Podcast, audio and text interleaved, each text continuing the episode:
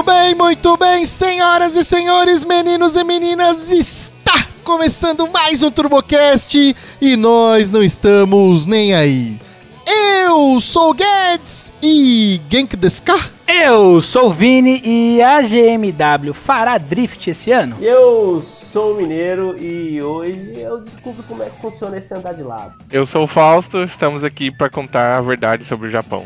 Eita! Começamos Com bem! alguém, já cutucou alguém. Eu Começamos bem! A gente vai chegar lá, mas antes de chegar lá, meu pequeno gafanhoto, não esqueça de correr no arroba TurboCast Online lá no Instagram. Sim, corre lá, deixa o like nessa publicação aqui para fortalecer os amiguinhos, é, compartilha, manda para aquele seu camarada que gosta de drift, que hoje, meus amigos, nós foi buscar convidado lá no Japão e ele merece esse like, certo? Não esqueça também de seguir no Spotify. Vai lá no Spotify, digita TurboCast. O primeiro botão que aparece antes do play é o botão de seguir, meu jovem. Então você clica no botão de seguir, na sequência você dá um play neste episódio maravilhoso. Na verdade, você tá ouvindo esse episódio, né? Senão não faz nem sentido eu estar falando isso. Não é mesmo, Vinizinho? É mesmo. E você, meu pequeno gafanhoto 2? Você que tem uma BMW de drift na garagem? Eu, eu, eu. É, é, ué, de repente tem uma BM ou uma GMW na garagem.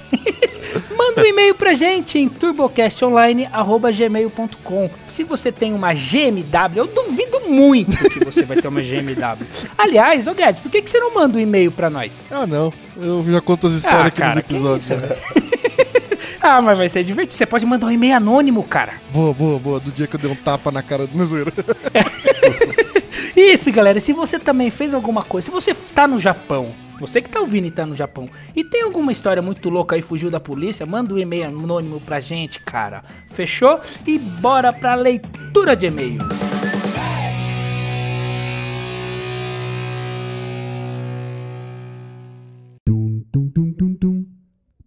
Eu queria uma vaga só pra poder andar de Copa HB20, de Sprint Race, de qualquer coisa desse tipo, enquanto a Ferrari está contratando Lewis Hamilton, Romulindo. Mano, é que eu. Você acredita que bem no dia, bem no dia venceu o meu bagulho da Cato de Não, uma não semana de graça?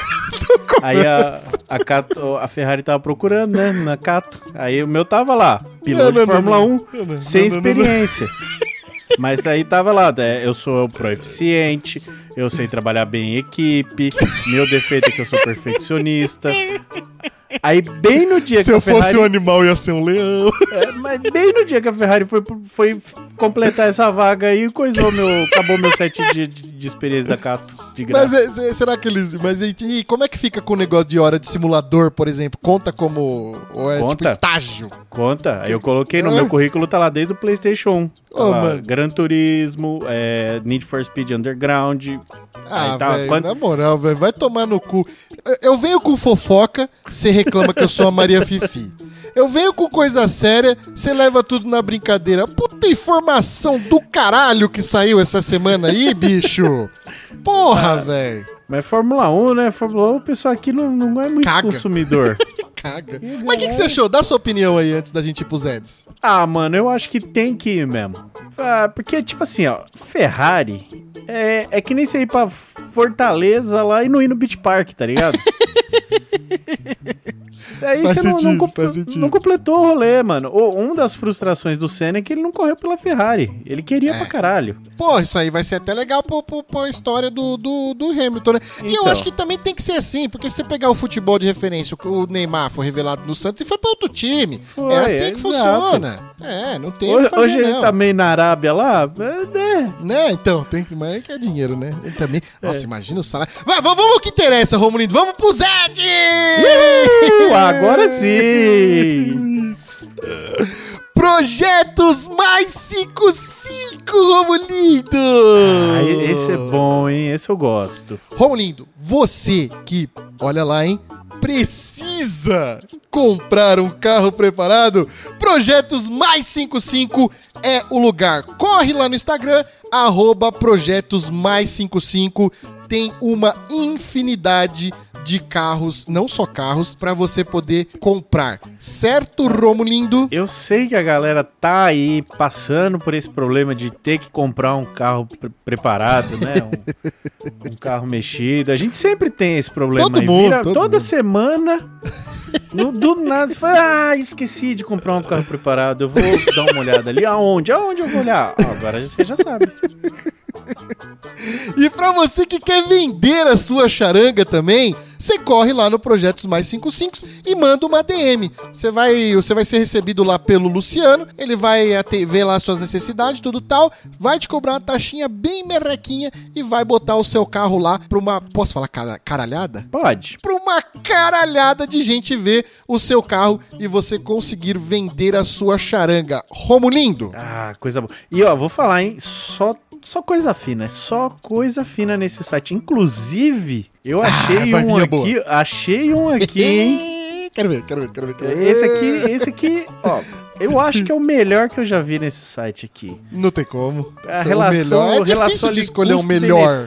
O melhor. Qualquer. que Você imaginar, ele é o melhor. Rapaz, só tem Porsche no. no, no, no É no- qua- no ó, 55? tá, o pessoal confunde muito, inclusive. Vai pedindo aí as informações que eu, eu te falo aqui. Eu já sei, é o Fusca Turbo. Confunde Não, o Fusca. Turbo.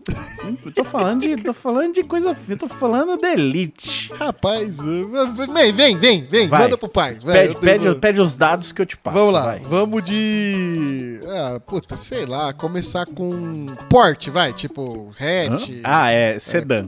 Sedã, sedã, sedã. sedãzinho. Eu, eu já consigo imaginar uns, uns Santanas, umas coisinhas assim. Não, não, não, não gasta o palpite, continua, vai, pede mais. Vamos de, vamos de potência, talvez? pra Potência, gente já eliminar uma potência. galera? É, não, é 120, 30 cavalos. Não, pera, você não tá no Projetos Mais 55. Eu tô, tô assim. Continua, vai, continua aí. Tá, calma, pera, vai.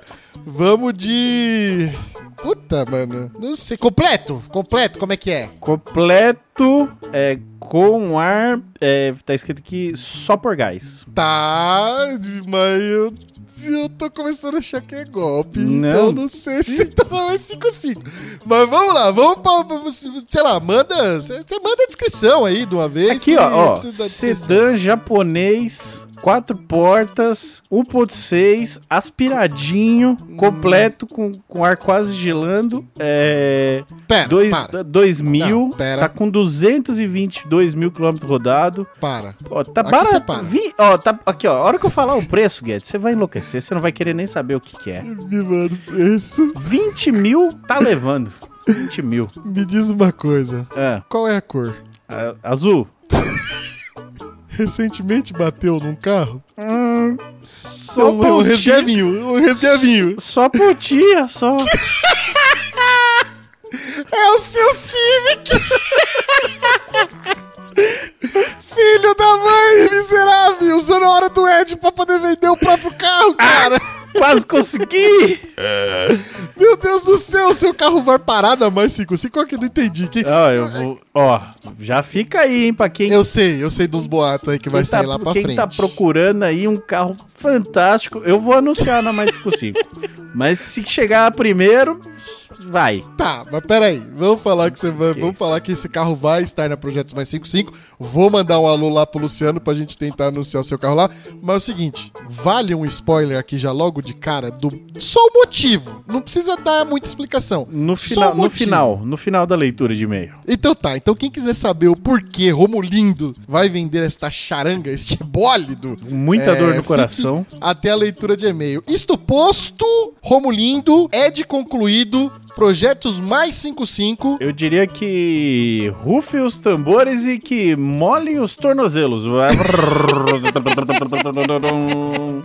Hoje eu vou fazer, hoje eu vou fazer a, a- a trazida, não sei se é trazida, vou fazer a trazida da pessoa que tá aqui com nós hoje, como se eu fosse aqueles locutor de show de MC. Vai. Senhoras e senhores, hoje, o dia mais importante de nossas vidas, com vocês e pra vocês, ele, Doido Chamas! Ah,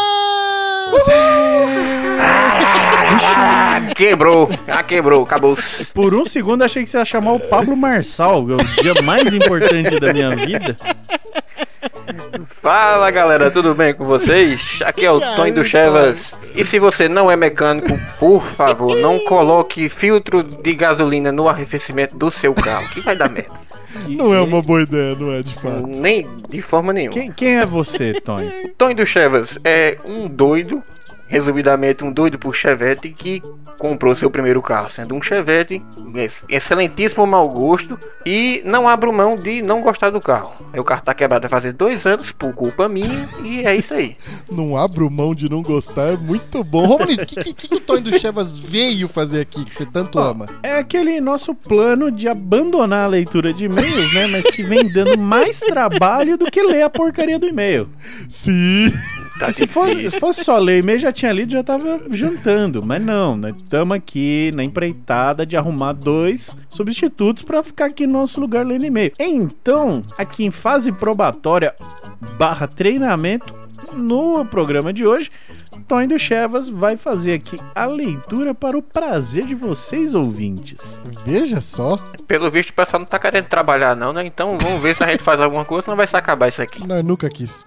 De gênio. Então vamos, vamos lá. Pode puxar? Por Vai favor. que é sua. Pé embaixo, embreagem, primeira, segunda e pau. Vamos embora. E-mail de Felipe Parnes Teixeira. Título: A gente é idiota em qualquer lugar do mundo. Parte 1. Tá, eu gosto, já, já queria ressaltar que eu gosto de e-mails que começam com parte 1. Significa o quê?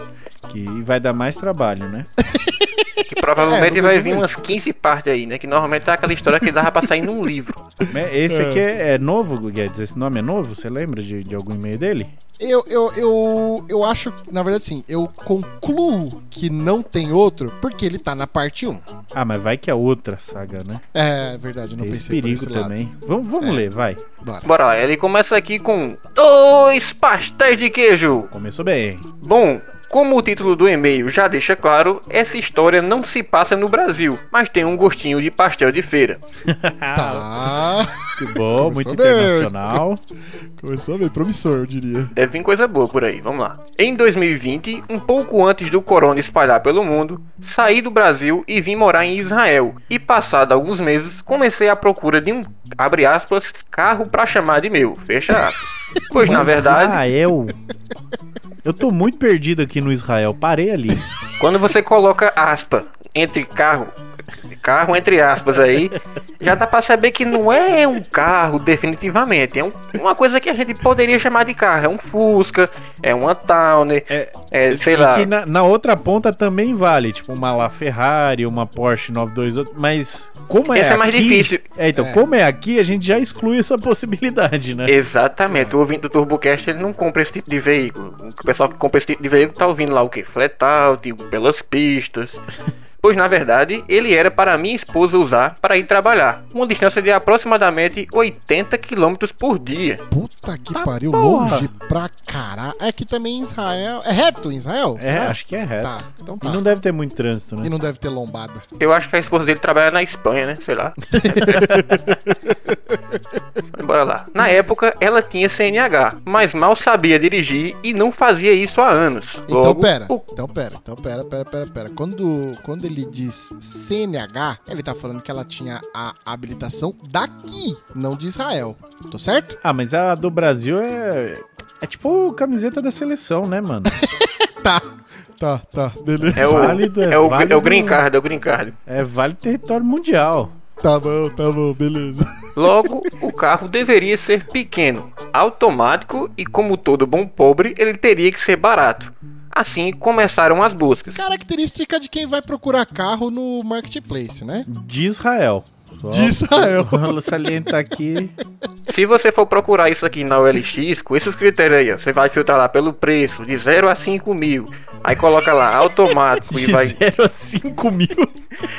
Coloca lá automático e vai lá colocar como hatch, que é um pequenininho, você vai achar um quê? Um Peugeot 207, um Citroën C3, um Fusca. Nada. Um Fusca, ah, Fusca não, Fusca não tem automático, né? Começa a aparecer uns negócios estranhos, tipo uns ômega automático, aí tá escrito lá, não é fit, não é smart, não é mart.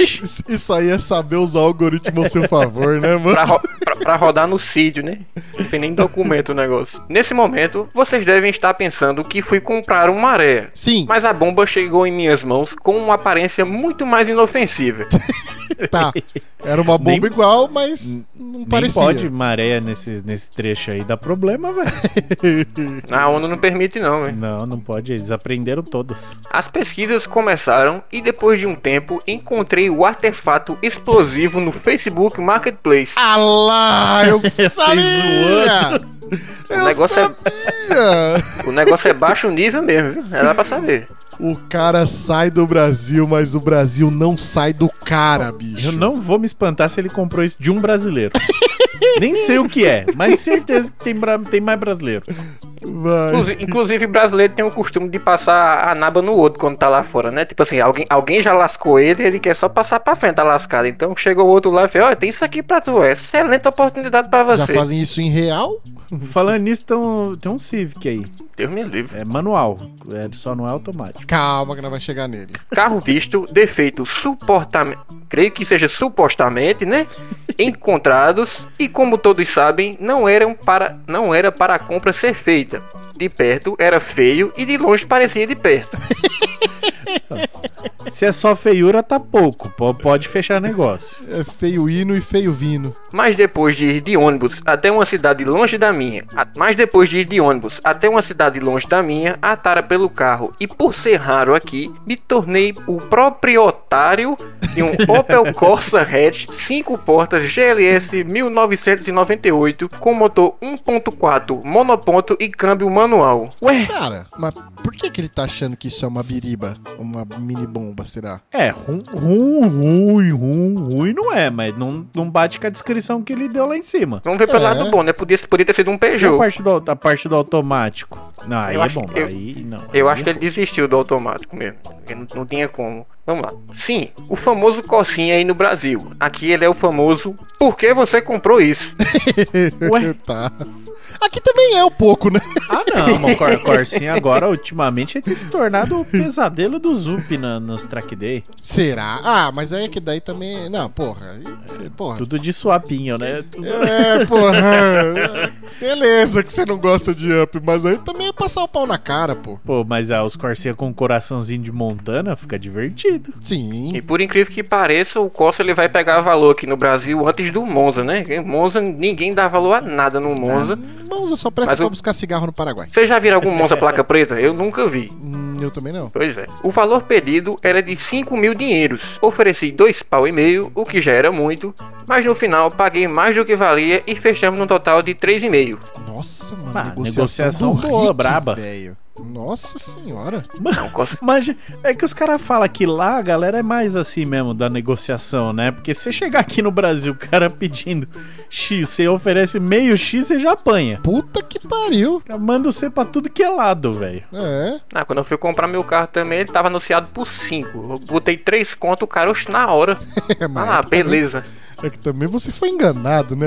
Exatamente. Tem que ver isso também, né? Eu caí naquela boa e velha história de olhar carro de noite. Uma beleza. Tava lindo. Nossa. Tudo errado. Agora era hora de voltar pra casa. Aproximadamente uma Não, hora não, e meia não, de é viagem. O- Outro, outro parágrafo aqui, ó. Você pulou um parágrafo aqui, ó. É. É, aqui tá escrito assim, ó. Caso você precise de higienização completa, lavagem top, todo tipo de trabalho de estética no seu carro. O que, que tá escrito depois, Guedes? Eu tô tentando acompanhar meio aqui procurando essa parte, mas você precisa de AG27 DT, Romulindo! Ninguém esperava por essa. A gente tá ficando muito bom em seriante no meio da Nossa, prosa, é velho. É de camuflado. Você que precisa de todos esses serviços que o Rômulo falou na sua charanga, você traz aqui na G27 Detail. Pra, bom, obviamente que é pra galera que é daqui da região, mas quem quiser dar aquela fortalecida, corre no Instagram pra seguir a arroba AG27 Detail. E digo mais, tá? A G27 também faz venda de produtos. Os mesmos produtos que eles usam pra cuidar do seu carro aqui, eles também fazem venda. Então você que é aquele cara que gosta de cuidar da charanga no final de semana, o contrário de mim, do Romulo e do Toy, você corre aqui na G27 e garante os seus podrutos, Romulindo. Nossa, é só, aí é coisa profissional mesmo. Assim, é coisa que nem tinha que ter prescrição profissional pra você usar um desse. Receita, receita pra usar os Receita. podrutos, né? Voltamos com a programação normal, Tony. Agora era hora de voltar para casa. Aproximadamente uma hora e meia de viagem na estrada durante a noite, e ali percebi um probleminha que não tinha notado durante o teste dentro da cidade. O carro dava umas cabeçadas e era possível ver fumaça saindo do escapamento quando eu dava carga no acelerador. Cara, Hum, inviabilizou a compra até agora pra vocês? mano, hum, não, mas o que. me- Na verdade, não, não- ainda não, é. Mas é que assim, porra, velho, você, você tá indo fazer uma compra, ou seja, você quer que seja um, um filme legal de assistir. Mas o cara tá fazendo virar um filme de drama barra terror, tá ligado? Né? Qual a necessidade de você viajar uma hora e meia com um carro que você acabou de comprar, ou seja, você não sabe a condição, e fazer isso à noite? É, É, foi, foi pior de do noite? que eu, né? Eu só fui comprar o carro de noite. O cara foi buscar o carro de noite. Rapaz, eu, eu tinha Mano. perdido o detalhe da noite. E se de noite ele tava vendo fumaça, que o bagulho tava ruim mesmo, viu? Mas é, eu, eu acho que não dá pra levar isso como uma coisa ruim, não. O carro dando umas cabeçadas é porque provavelmente, como o carro foi fabricado lá fora, ele não tem cavalos normais, ele tem cavalo selvagem, né? Que deve ter sido pego em algum lugar. Então ele deve ter 60 cavalos selvagens, que deve equivaler a uns 90 aqui no Brasil. Então acho que tá bom. Fazendo a conversão direta, né? A conversão direta aí. Aí um negocinho desse aí é um coxinzinho ali que tá meio, meio manquinho, pá. Dá nada Isso. não. É exatamente isso. Só botar um bardalzinho e tá tudo certo. No dia seguinte, pela manhã, vi que a fumaça era preta e o Corsa até parecia uma picape diesel com bomba aberta. Mano. Agora começou a ficar séria a coisa. Ah, puta, agora passou de drama pra terror, velho. Tá só aumentando o problema desse carro. Melhor vender. Porém, a solução deste problema e o surgimento de muitos outros eu vou deixar para os próximos e-mails. Fia da puta. Graças a Deus. Não, que fé da puta, graças a Deus. Você acha que eu quero e-mail longo aí de nove lauda? Não dá, bicho. Mas agora eu quero saber o que aconteceu. É, Vai justamente. ter. Esse é a parte 1.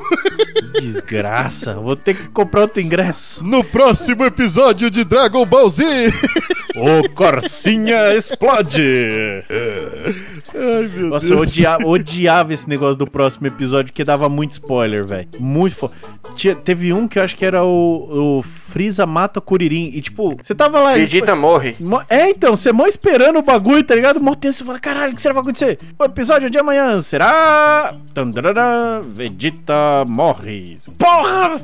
Ah, mas aí é que você é chato. Aí é só chatice. Porque o spoilerzinho do, do, do resumo é tranquilo. O problema é se falasse Freeza dá sete socos na cara do Kuririn, toma três bicudas, dá nove Hadouken e aí ele consegue matar e ele cai no chão, só que cai de lado. Aí tá falando a história inteira. Aí não Ah, não, vale. mas, Eu quero pô, ver a aí- história inteira. Mas é tipo você no, no começo do, do sexto sentido lá, não, como é que é? O sexto sentido? Você saber como o cara tá morto lá? Se aí você já foi longe demais pra Aí- mim. É, Tá? Fudeu. é tipo ele colocar no, no finalzinho do e-mail aqui, próximo, próximo capítulo, uma biela voou do bloco. Então, É, só cara. esse resumo tá bom. Ah, mas aí Entendeu? você já sabe já o, o plot. Ah, Já deu Mas merda esse- já. Você não sabe do potencial que essa galera tem pra fazer acontecer isso, entendeu? Pra concluir aqui, ele mandou um, uma- um pequeno pedido com carinho. Que ele pediu pra ler com a voz do Guedes aqui. Vamos ver se eu tenho essa inabilidade de ler desse jeito. Vamos lá. Muitíssimo obrigado, meus amigos de sofrência. Muitíssimo obrigado a você, ouvinte, que nos acompanhou até aqui. O e-mail vai ficando por aqui. E até a próxima leitura. Valeu! Perfeito! Ó, Ficou Ó. ótimo. Per- perfeito. Per- Eu até me eu fiquei aqui. Será que é o Guedes que está falando? eu, eu vou falar pra você, Tony, que você está em fase de teste. Contratado. E você já tá deixando a desejar logo no final do e-mail. Você veja Já bem. ganhou do Ítalo. Você veja bem. Já ganhou. Tan, tan, tan, já ganhou. Ó, pra, pra te livrar aí, ô Tony. Tem, ó, tem umas fotos aí, Tony, ó. Vamos mudar de assunto duas, aqui antes mandou, que o Guedes mandou duas embora. fotinhas maravilhosas aqui. Vamos abrir pra ver aqui. Meu amigo, o negócio tá sofrido, viu? Eu, eu. Puta, eu agora, depois de, sei lá, um minuto olhando pra foto, eu fui olhar o carro. Porque o ambiente aqui meio deserto tá me pegando muito, cara. É, inclusive o ambiente que não tem nada tá mais bonito do que o próprio carro. né? Mas no resumo aqui, assim, quem quiser ver, vai lá. Onde que vai, Tony? Pra ver isso aqui? No Coisa dos Ouvintes, que vai estar sendo publicado no dia da publicação desse episódio. Então, se você está ouvindo o episódio, você vai no arroba TurboCast Online no Instagram, que vai estar lá o Coisa dos Ouvintes para você ver essas fotos maravilhosas desse Corsa pintado em PU. Nossa, definitivamente a gente precisa tirar o mineiro e colocar o Tony. Mas. é. Cara, é um Corsa, quatro portas. Normal, velho. É, porra, é um Corsa de, de sei, 20 quantos anos?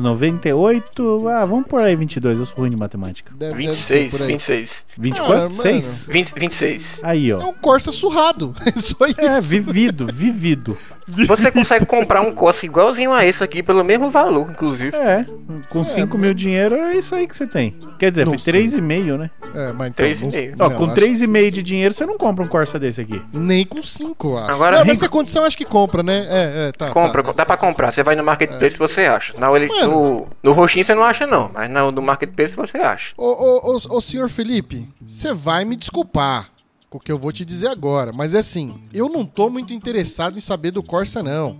Eu tô interessado em saber por que Israel, cara. Nossa, pode crer.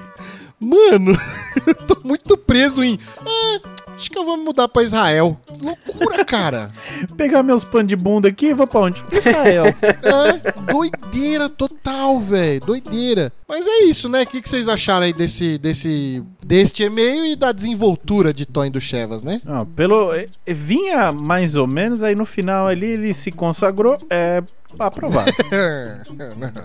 Uma pena não. aí, uma pena aí que, como o Felipe tá em Israel com esse Corsa, ele não vai poder levar na G27 pra dar um talentinho e deixar isso aí no mínimo, no mínimo, tolerável, né? O Corsinha tá meio feio, podia dar um tapa, mas Ah, não dá não. pra trazer o Corsa pra cá. Agora ele tá apelando pros patrocinadores pra conseguir a vaga, É, Guedes. nossa, Você percebeu eu o tô golpe? de olho, Tony. Ó, o Tô Jabá, o de Jabá. olho, Tony. Então eu vou fazer o seguinte: você que tá ouvindo este episódio, manda no nosso Instagram, manda lá um comentário no post desse episódio. O que, que vocês acharam da desenvoltura de senhor Tony do Chevas? Senhor Felipe Parnes Teixeira, muitíssimo obrigado pelo seu e-mail e mande mais e-mail que a gente quer saber o desfecho desse corsinho aí na parte 2. Antes de falar bora pro episódio, eu só precisava falar que eu tô vendendo sim o Civic por motivos de turismo. E é só isso que eu vou falar.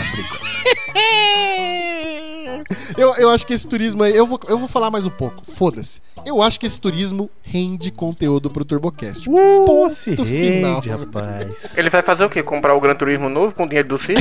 É que é? É um Playstation. não, dá, não dá pra comprar um Play 5 com Play isso 2, tudo, um Play 2 destravado e 3, três jogos por 10? Porra! Dá pra dar de entrada. não. Pelo menos, né? Então é isso, senhoras e senhores. Bora pro episódio.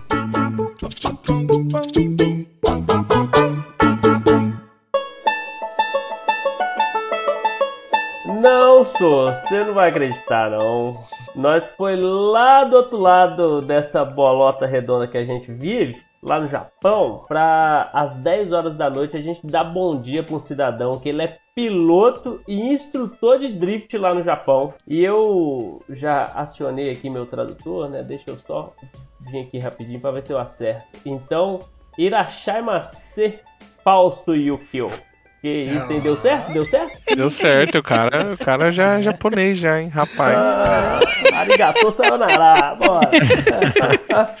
Como é, como, é, como é que fala bom dia, ô, ô Fausto? Bom dia, se for entre amigos, você fala Ohio. Ohio, Ohio. O raiou o, céu- o sol, o sol raiou, né? Não, mas, mas peraí, peraí, peraí. É quase igual, né, viu? Quase português já. Não, mas primeiro traduz isso aí que o mineiro falou aí, porque, É. mano, por ma- você que manja japonês, você deve ter entendido, não faço a puta ideia que ele falou.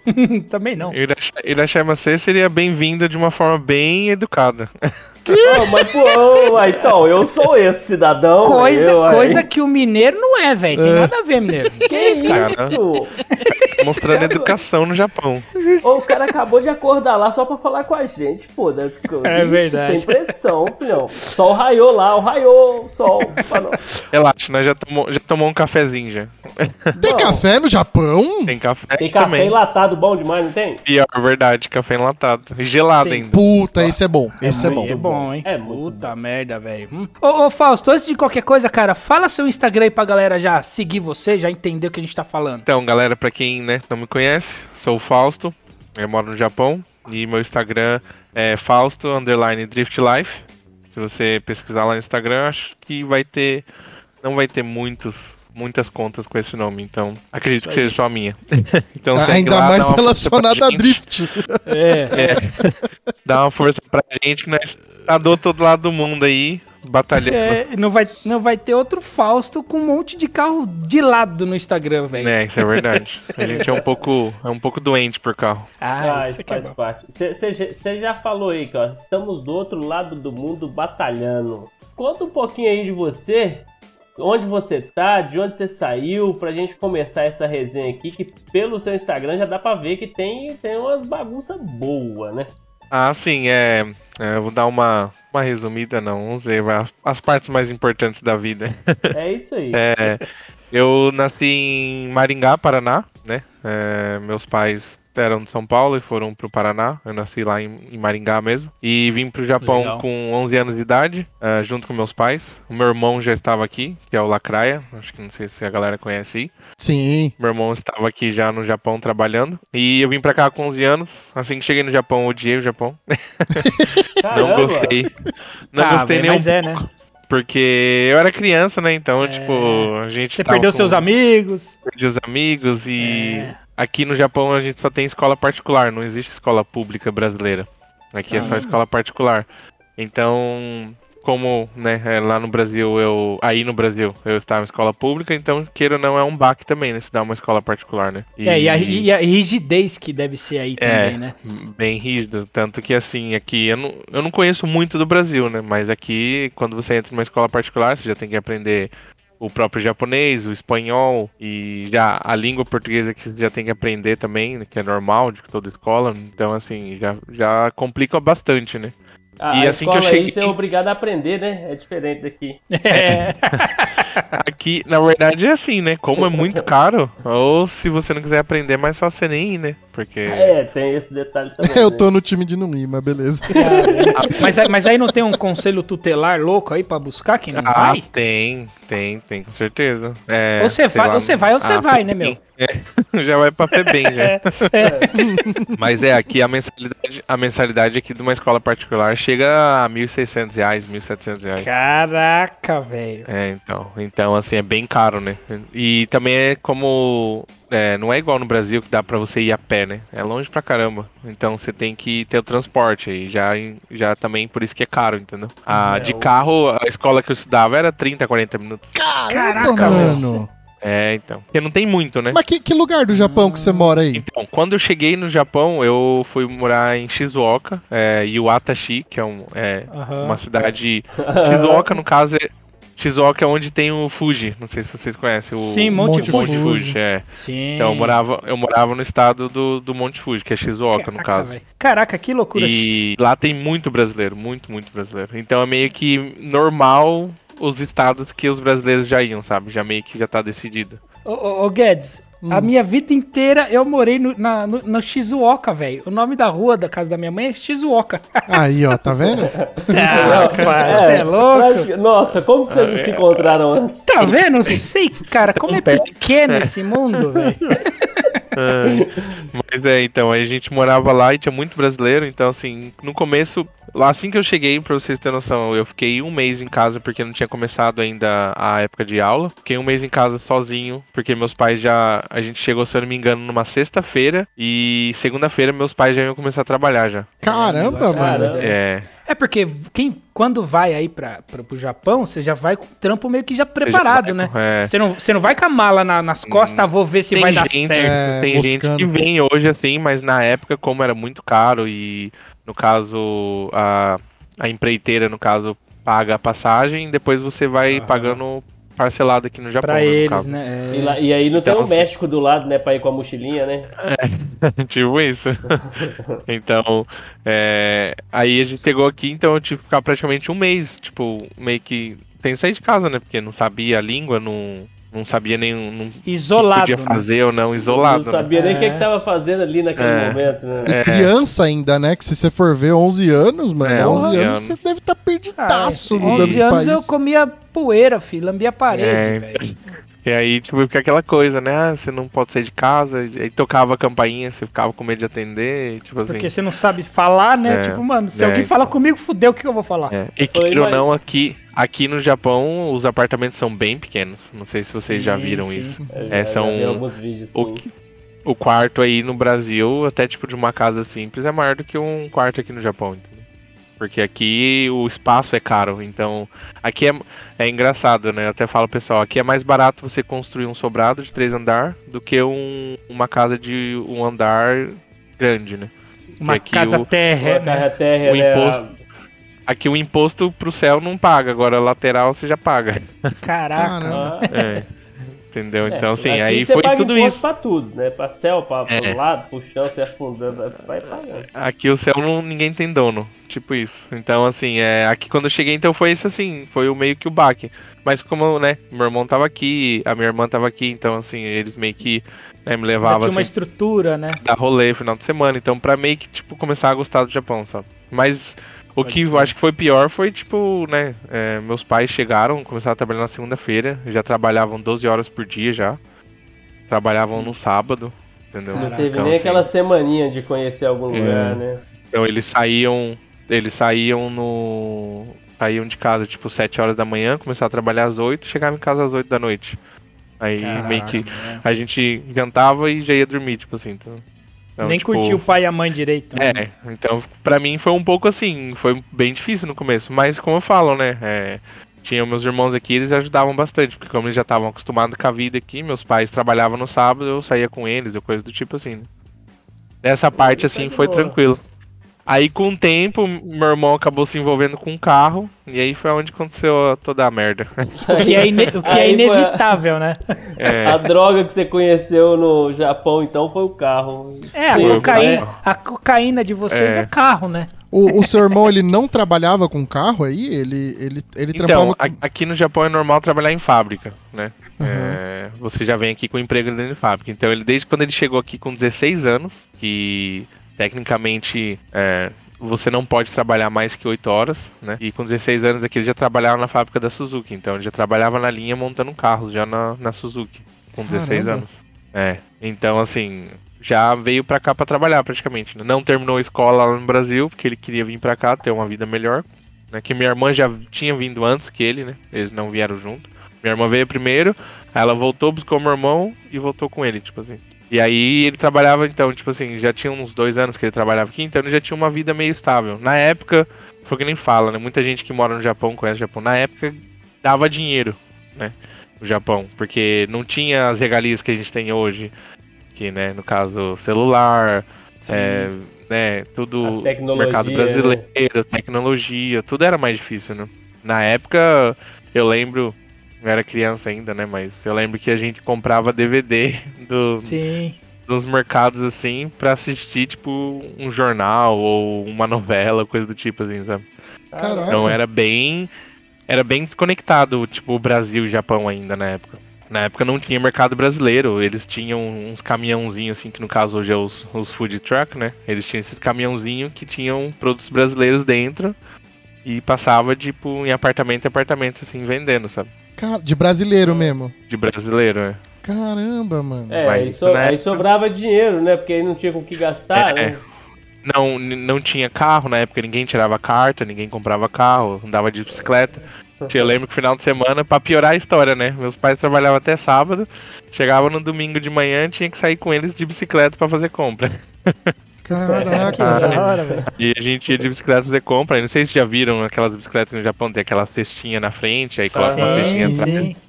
E ia lá, Você era tipo pedalava, um filho funcional, né? pedalava 20 minutos lá, ia ao mercado e voltava lotado. Tinha vez que tinha que voltar empurrando a bicicleta, porque não tinha nem equilíbrio pra carregar. Caraca.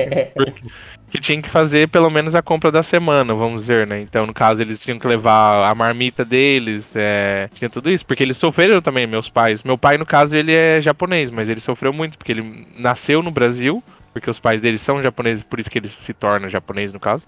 Mas ele nasceu no Brasil, então quando ele chegou aqui pra comer as comidas daqui que eles ofereciam na fábrica, eles sofreram muito. Então eles tinham que também cozinhar durante a semana pra levar a marmita pra poder, né, tipo, e trabalhar e não ter que se preocupar em mercado. Porque quando eles chegavam no serviço, o mercado já tava fechado. Pode crer. É, Então, Só, tipo, só pra fazer uma conta aqui, você foi Hum. pra ir com 11 anos. 11 anos, certo? Só pra eu entender essa linha do tempo aí. Quantos anos você tem hoje? 29. Ah, tá, legal. Um 18 bom anos tempo. aí 18 já. tem É. muito tempo que teve 11 anos, né? Caraca, velho. Eu lembro Ixi, tudo já- assim, porque queira ou não, é, foi uma coisa que marca, né, na vida, né? né? Porra, é É, louco, se eu mudasse sim. de quarto eu já ia sentir com 11 anos. É. Imagina mudar de país, velho. Entendeu? Mas, tipo assim, eu não, não me arrependo realmente, né? A única coisa que eu me arrependo, na verdade, na época, é porque meus pais queriam que eu voltasse pro Brasil com 18 anos e seguisse, né, a vida igual todo mundo, né? Faculdade Sim, sim. E, e cursinho e tal. Só que na época, como eu entrei numa escola brasileira, eu não falava japonês. Então eu vivi praticamente 6, 7 anos da minha vida sem falar japonês, entendeu? Caramba, eu velho. sabia bem pouco.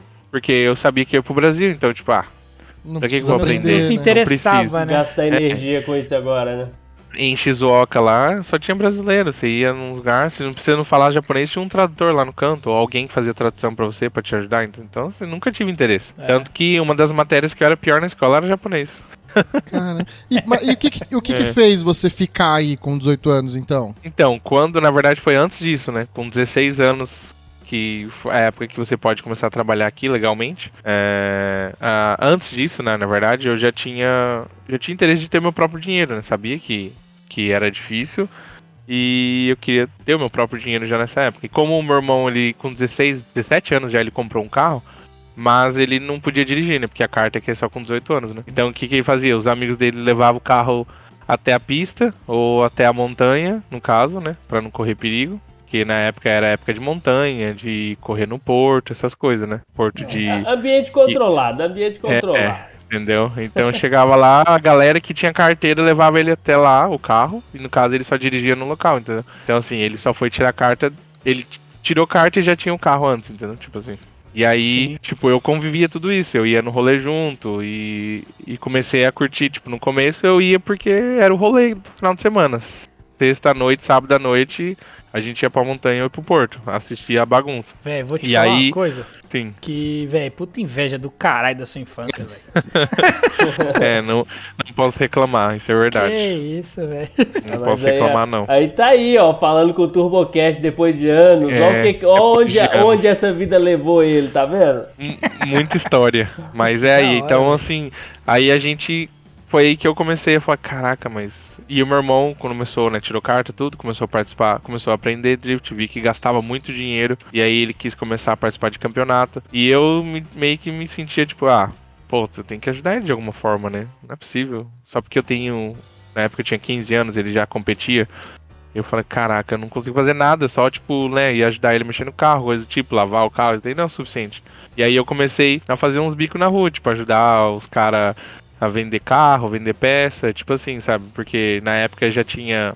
Não era um, não era um smartphone, mas era um celular que você já tinha é, grupos que você postava lá pra vender. E como já tinha um conhecimento, com 15 anos já tinha um conhecimento suficiente de carro, eu já ajudava o pessoal a vender. A galera, tipo, me dava um dinheiro assim, e esse dinheiro eu ia passando pra ele pra, pra ajudar ele pra competir, entendeu? O carrinho de picolé foi diferente, seu. Não, no caso, o meu primeiro, é até engraçado, né? Mas meu primeiro bico aqui no Japão mesmo foi vender mandioca de bicicleta. Você acredita? Caramba! É. Nossa, mas que E- específico mandioca. Tipo, tem um consumo real mesmo? Imagina, imagina na escola como que eu era zoado, né? Nossa, Imagina, né? imagina. Você, Eu- você é eu o cara da cara- mandioca, velho. É. Eu falei assim, você quer comprar mandioca? Vou dar na sua cara. A minha mandioca aqui! Chegava na escola, compra minha mandioca aqui! Entendeu? Então, tipo assim, mais uma coisa que. Tipo, foi, so, foi foda no começo, entendeu? Escutar as piadinhas e tudo. Mas com 16 anos eu era a única pessoa na escola que chegava na escola de moto. Na, com Ó. 16 anos. Aí, ó. É, com 16 anos, o, meus pais me ajudaram a comprar uma moto, uma Hornet, no caso, na época. Ô, vai se Caralho, fuder, com velho. 16 anos? Vai se Ah. fuder, velho.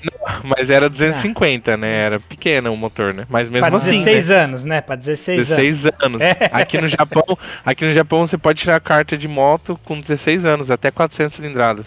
Caralho, que da hora. Aí, só que como é perigoso na época, né, meus pais falaram, não, filho de 250, vai devagar, que você é meio doido mesmo. Vai, É, vai não, devagar tranquilo. 5 a 250. É, É, vai devagar, vou te dar um 250. Confia, é.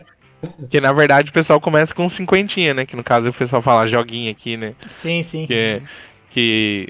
Só que eu falei, meu, já era grande na época. Eu falei, meu, vou ficar parecendo um, sei lá, um bichinho no circo andando com essa motinha aqui. Eu preciso de uma moto maior, né?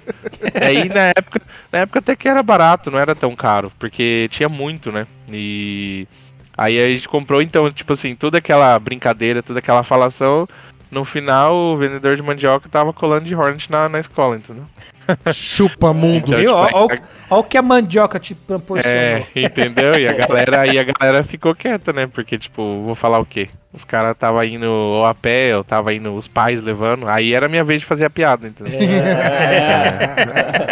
Mas essa Aí- parte, essa parte foi boa. Então, assim, aí com 16 anos, meu irmão viu todo o meu esforço tudo. E viu que eu tinha interesse em carro, ele foi e comprou um, um Silvia pra mim, um Silvia S13. Meu Deus. Caralho. Isso, irmão, o resto é conversa. Tá ficando, tá ficando cada vez pior, viu, sua Não, história? tá, tá- Mano, você tá dando um tapa na nossa cara cada vez que você fala, velho. Não é, que assim, eu vou ser sincero pra você, ó, só pra vocês terem uma noção. É, é que se converter o dinheiro fica realmente difícil, mas aqui a base de um salário aqui no Japão é 250 mil ienes, certo? Tá. Sim. É, no caso, sei lá, vai dar uns 5 mil reais, mais ou menos. Acho Caralho. É a média do salário trabalhando em fábrica, claro, né? É, agora, no caso agora, dá uns 8, 8 mil reais, né? É, Na conversão de agora, que é o- por causa do dólar. Mas então, é, é, é, então, tipo assim, na época, o carro que meu irmão comprou foi 150 mil ienes, entendeu? Meio salário? Foi, tipo, meio que meio salário, ou é, tipo, 70% do salário dele. Só que, Então, claro que, mas né, isso você tá falando tinha- na época, né? Hoje, É. hoje já não é, mas esse valor. é, não o salário, o carro, né? Um você continua S13 hoje. É, só que o S13 hoje tá 10 vezes mais caro, entendeu? É, mas ele valorizou, mas eu vi aqui no seu Instagram, É. você postou um carro aqui anunciado, um Honda, uma perua, tipo um Fit um pouco maior, por 300 mil Sim. ienes, então tem carros Sim, aí com, com valor baixo, Sim, né? sim. Tem carros, sim, no dia a dia com um valor baixo. Mas na época, igual um carro, um Silvia, né? Pra quem conhece, sabe, hoje é mais de 10 mil dólares, entendeu? Então nem se compara. Então, tipo assim, na época, por isso que fala, né? Nossa, era muito bom, a gente só não sabia dar valor, né? Tipo assim. Aham. Só que aí foi então, foi o meu primeiro carro e com seis meses eu já tava competindo já na primeira. No meu primeiro campeonato Caramba. tudo com apoio, o apoio dele, apoio de empresas brasileiras, né? Porque na época já começou a ter empresas brasileiras, mais lojas brasileiras e tudo, há 12 anos atrás. E, aí, como era novo e tal, a galera começou, tipo, né, querer usar essa imagem a favor das empresas, né? E me ajudavam, levava o carro, o guincho, dava pneu, pagava gasolina, coisa do tipo assim. Não era 100% 0800, claro, né? É, a gente tinha que Mas tirar dinheiro do começou a bolso ainda. aliviar, né? Mas já começou a ajudar. Eu vou ser sincero, eu e meu irmão na época, a gente talvez era um dos, sei lá, dos 10 pilotos ali que, que tinha patrocínio, tipo, de verdade mesmo, sabe?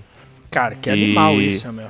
E porque a gente era irmão, o nosso carro era igual, e tudo isso, tipo, chamou a atenção muito, sabe? Aí na, na época a gente saía na revista, que tinha aqui a revista brasileira, Alternativa, Caralho, que legal. começava a ser chamado pra evento e tal. Então tudo isso criou uma, uma coisa, tipo, uma, como fala, um sentimento bom, sabe? Então, tipo, putz, Sim. eu quero continuar fazendo isso. O caminho foi certo, né? Não foi na sofrência, Foi tanto gratificante, né? Você foi vendo pequenos resultados, foi É. vindo, foi tipo assim, Claro, aí você foi é. evoluindo degrauzinho por degrau. claro que teve muita coisa ruim, né? Não foi só coisa boa, né? Que é aquelas coisas.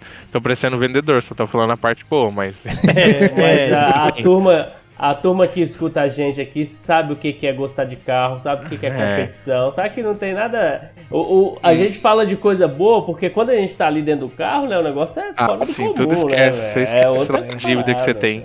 É. É, mas então, aí com 16 anos competi a primeira vez, é, seis meses praticando, ganhei o meu terceiro lugar, primeiro campeonato. Com quantos anos? Caramba. Dias- Tinha 16 anos Caramba. na época. Com o meu primeiro carro, no caso, que meu irmão comprou na época, o Silvia.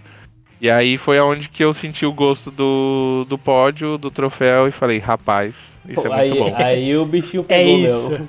É. isso que eu quero. Aí ferrou. Aí, aí na época, como tinha dois carros, meu irmão, tipo, ele trabalhava mais. Eu estudava ainda, né? Então meu irmão trabalhava mais tempo. Aí ele começou a fazer dois turnos trabalhando pra conseguir bancar tudo, pra investir e aproveitar aquele momento, entendeu? Então ele entrava 8 horas da manhã, aí ele saía às 8 da noite e ele entrava às 2 da manhã no outro dia, aí até 8 da noite de novo, aí depois ele trocava, então ele pulava um dia sim, um dia não, sabe? Pra poder Caraca, ter velho. tempo suficiente pra dormir. E fez isso durante seis meses pra poder levantar um dinheiro. E, e eu, eu, eu tive um parceiro que ele, hoje ele é falecido, que ele morou em Nagoya aí. Sim. E ele, ele trabalhava, acho que era na Honda, na fábrica da Honda. Sim, e sim. ele trabalhava turnos, tipo uma semana de dia, outra semana à noite. Tem bastante gente que faz isso também. É, Porque então. tem bastante gente que também faz isso pra poder ter um segundo serviço, entendeu? É, exato. É coisa de Ele era doido aqui, ó. Você- É, se você retardado. tiver vontade de trabalhar, vou ser sincero, você consegue trabalhar 18 horas por dia aqui legalmente no Japão sem problema nenhum. E faz uma puta de uma grana, né, velho? Só que é Você aquela não coisa. tem vida, né? A É. saúde, né? Quanto mais você ganha, mais imposto você paga também. Tem esse Hum, problema aqui. tá, né?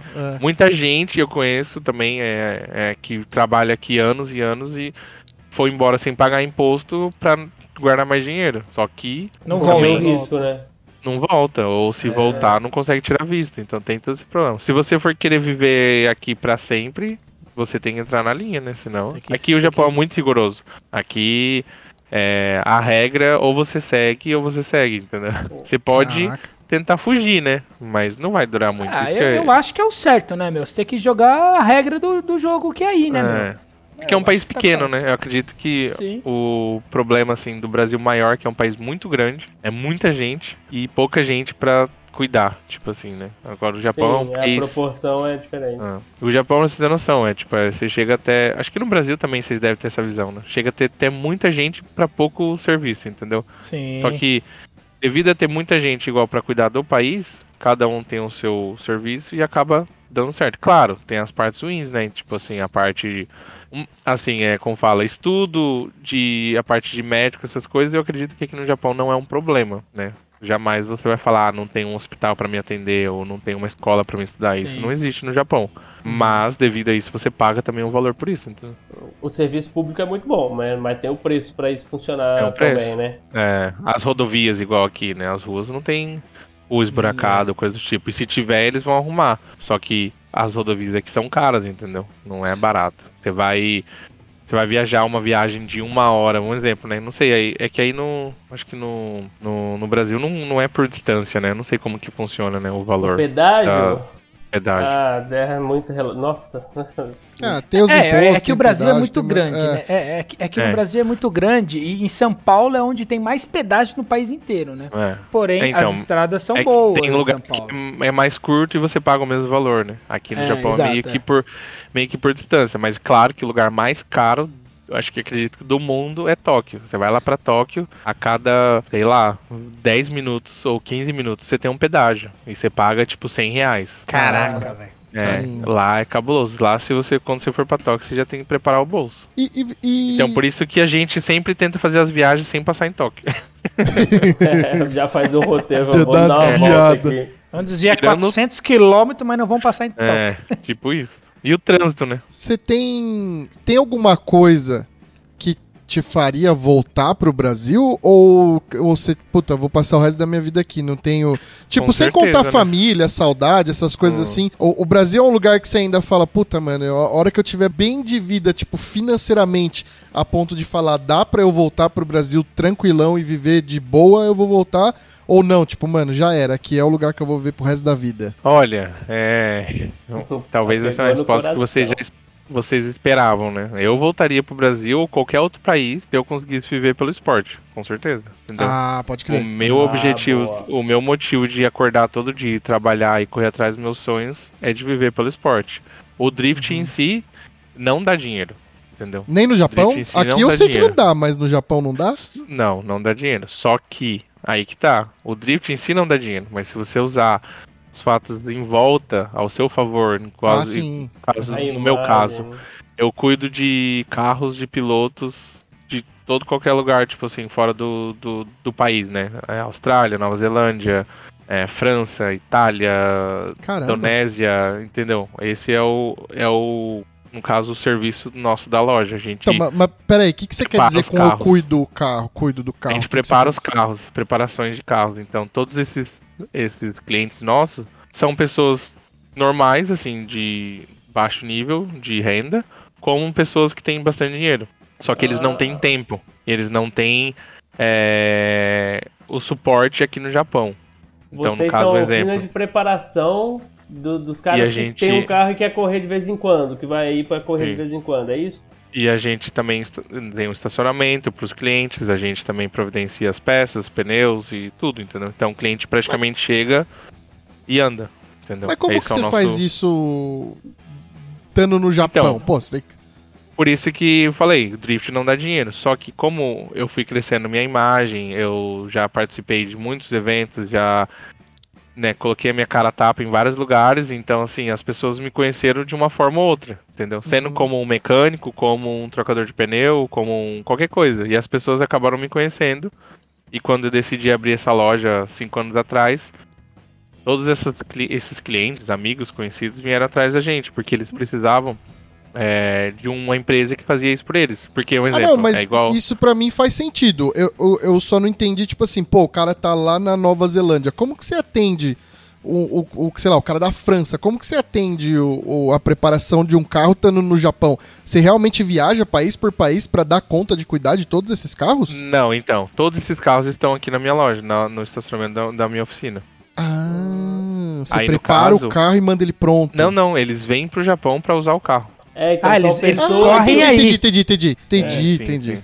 Agora Então, no entendi. caso, assim, a, a pista de Ebisu, que é uma pista mais famosa do mundo, é 15 minutos, é 25 minutos da minha loja e 15 minutos da minha casa. Olha que maravilha. Ah, então Entendeu? o pesal Então- tá, ó, é, o dono do, sei lá, do Silvia S15 igual o seu, ó, tô indo pra ir no final de semana que vem, deixa o meu carro preparado que eu vou andar em, é isso. Sim, sim, tipo isso. Então, no caso, como as pessoas acabaram tendo uma confiança, porque a minha imagem sempre estava exposta e viram também o resultado de serviço, as pessoas que eu estava envolvido, então eles têm a confiança total de deixar o carro comigo e a, eu passo um- uma lista para eles. Ó, o seu carro tá assim, assim, assim, você precisa fazer isso, mas se você não quiser fazer, tem como fazer só isso. Então a gente sempre Ah, dá opções hora. pro cliente. E aí o cliente Uhum. decide o que ele quer fazer conforme o que cabe no bolso, então. Pô, que É da hora, você pegou personal experiência, é, Então, personal assim, drifter.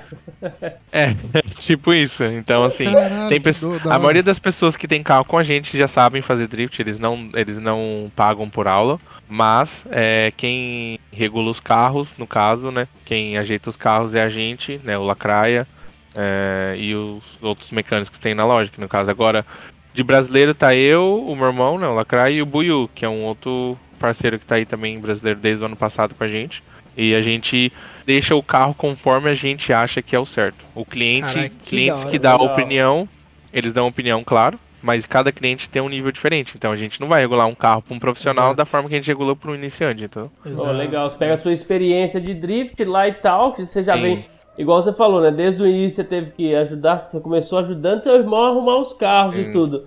Aí já aprendeu a pilotar. Aí do, do E a pilotar gente- com a experiência, experiência de mecânica, você já consegue entender qualquer tipo de carro, né? Não? Pô, então é a gente teve bom. muita, a gente teve muita, muita quebra, né, no começo. Igual o meu irmão não sabia de nada. O mecânico falava para ele, falou assim: "Então, seu carro tem que trocar a embreagem porque porque o seu carro, sei lá, tá fazendo um barulho". A gente falava: "Tá bom".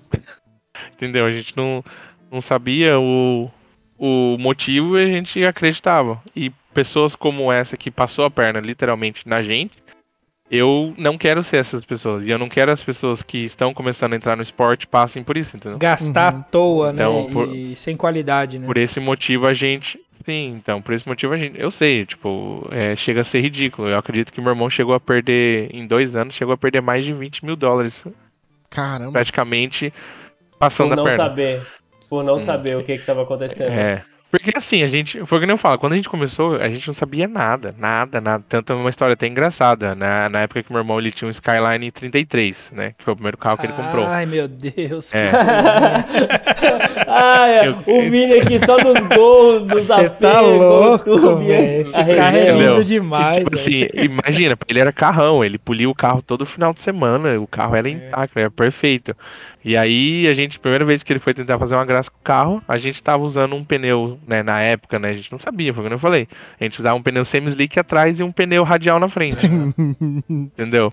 Tipo, mano, a gente não sabia o que a gente tava fazendo. A gente falou, ah, o pneu melhor tem que ser atrás, porque é drift, entendeu? Tipo assim, Aham. a gente não tinha noção de nada. Então, as pessoas que estavam à nossa volta, elas não queriam ensinar, eles queriam que a gente se fudesse mesmo. Queria que vocês gastassem A com o semi-slick, que É, era mais caro. Entendeu? Então, tipo assim, essa é a realidade. Então, hoje eu não quero que as pessoas que entram no esporte, porque eu acho que o drift é um esporte muito complicado, e quanto mais você complica e mais dificulta, as pessoas vão desistir, entendeu?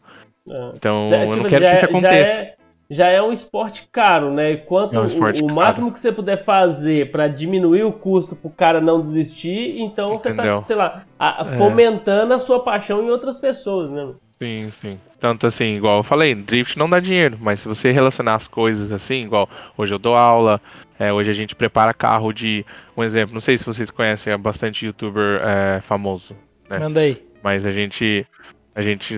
O carro do Adam, o carro do Samit. Caralho, É. o O Adam Guedes Elzinho. conhece todos esses caras aí, velho. o carro do TJ, né? Que é o TJ que os caras falam. Uhum. é, da Colette, que é a mulher do Adam.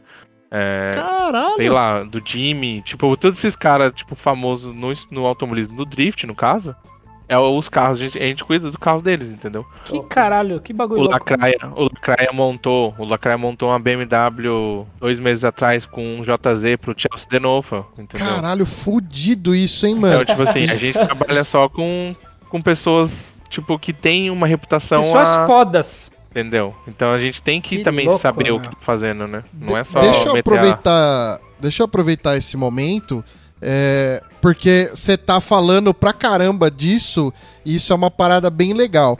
A gente É. tem uma, assim, né? Não vou falar que a gente tem um milhão de ouvintes aí no Japão, mas a gente tem uma audiência hoje em mais de 40 países e o Japão, se eu não me engano, aí. é top 5. É então tem uma verdade. galera no Japão que ouve a gente. Fala o nome da empresa, contato, Isso, essas coisas. Instagram, Faz né? o teu jabá aí pra galera conhecer, porque quando você começou a falar, eu entendi que é algo parecido com o que algumas pessoas fazem no Brasil. Só que você faz num nível muito mais supremo. É, no nível não, 1, é- né? É no é nível igual- 1. Não, é igual É ele que- falou, né? Tipo assim, eu quero viver do esporte. Eu não vivo do esporte, mas eu vivo do drift. Só que de outras formas, né?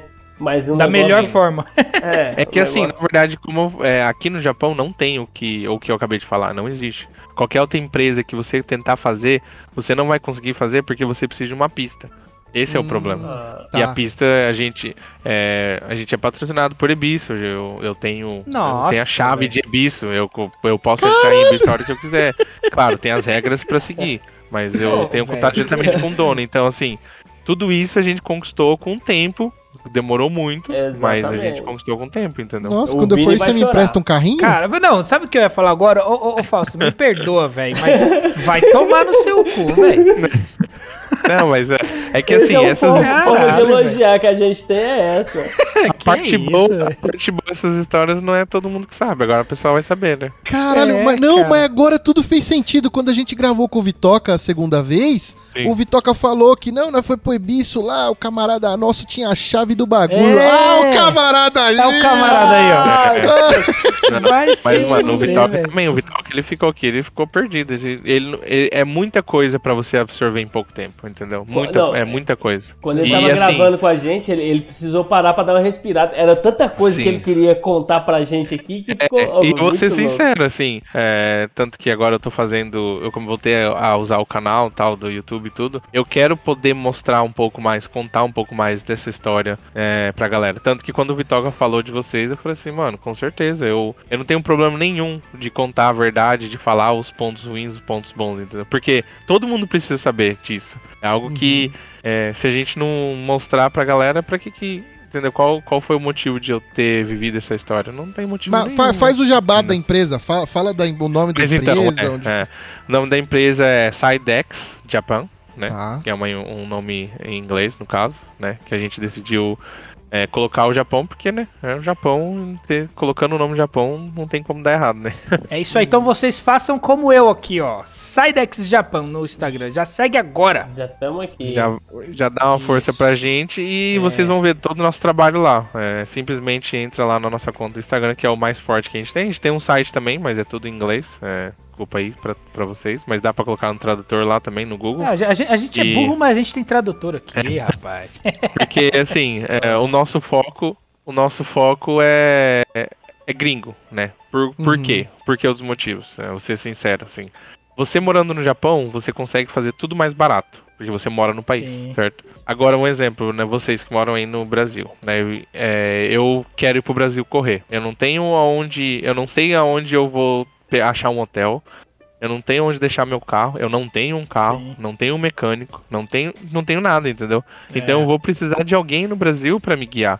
E Isso eu sei que sempre foi a dificuldade de todo mundo, entendeu? E aí eu falei, por que não ser essa pessoa, entendeu? Claro, É, não foi tão não, simples assim. Não foi Não, tão é, simples assim, mas entendo. assim.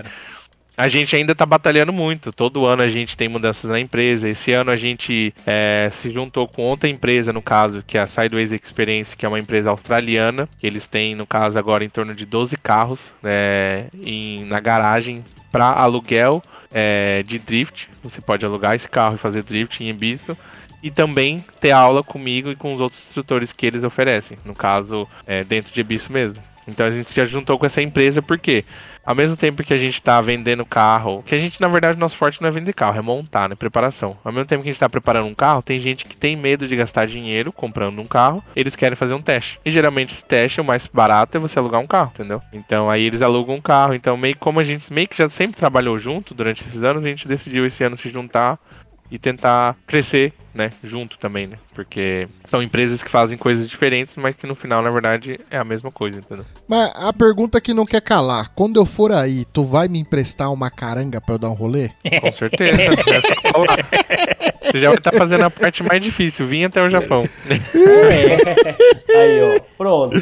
Eu morro de vontade de ir aí, velho. Um dia eu vou, um dia eu vou. Vai chegar Eu esse falo dia. Assim, pra você, pra você ter noção, né? Eu não sei se o quanto que vocês conhecem, né? O, o esporte, né? Mas é, Ibiza é, um- é uma pista mais famosa do mundo, né? Eu tô aqui Sim. desde os meus 11 anos. Ainda É, tem aquela parte daquele, daquele jumpzinho assim. Ui!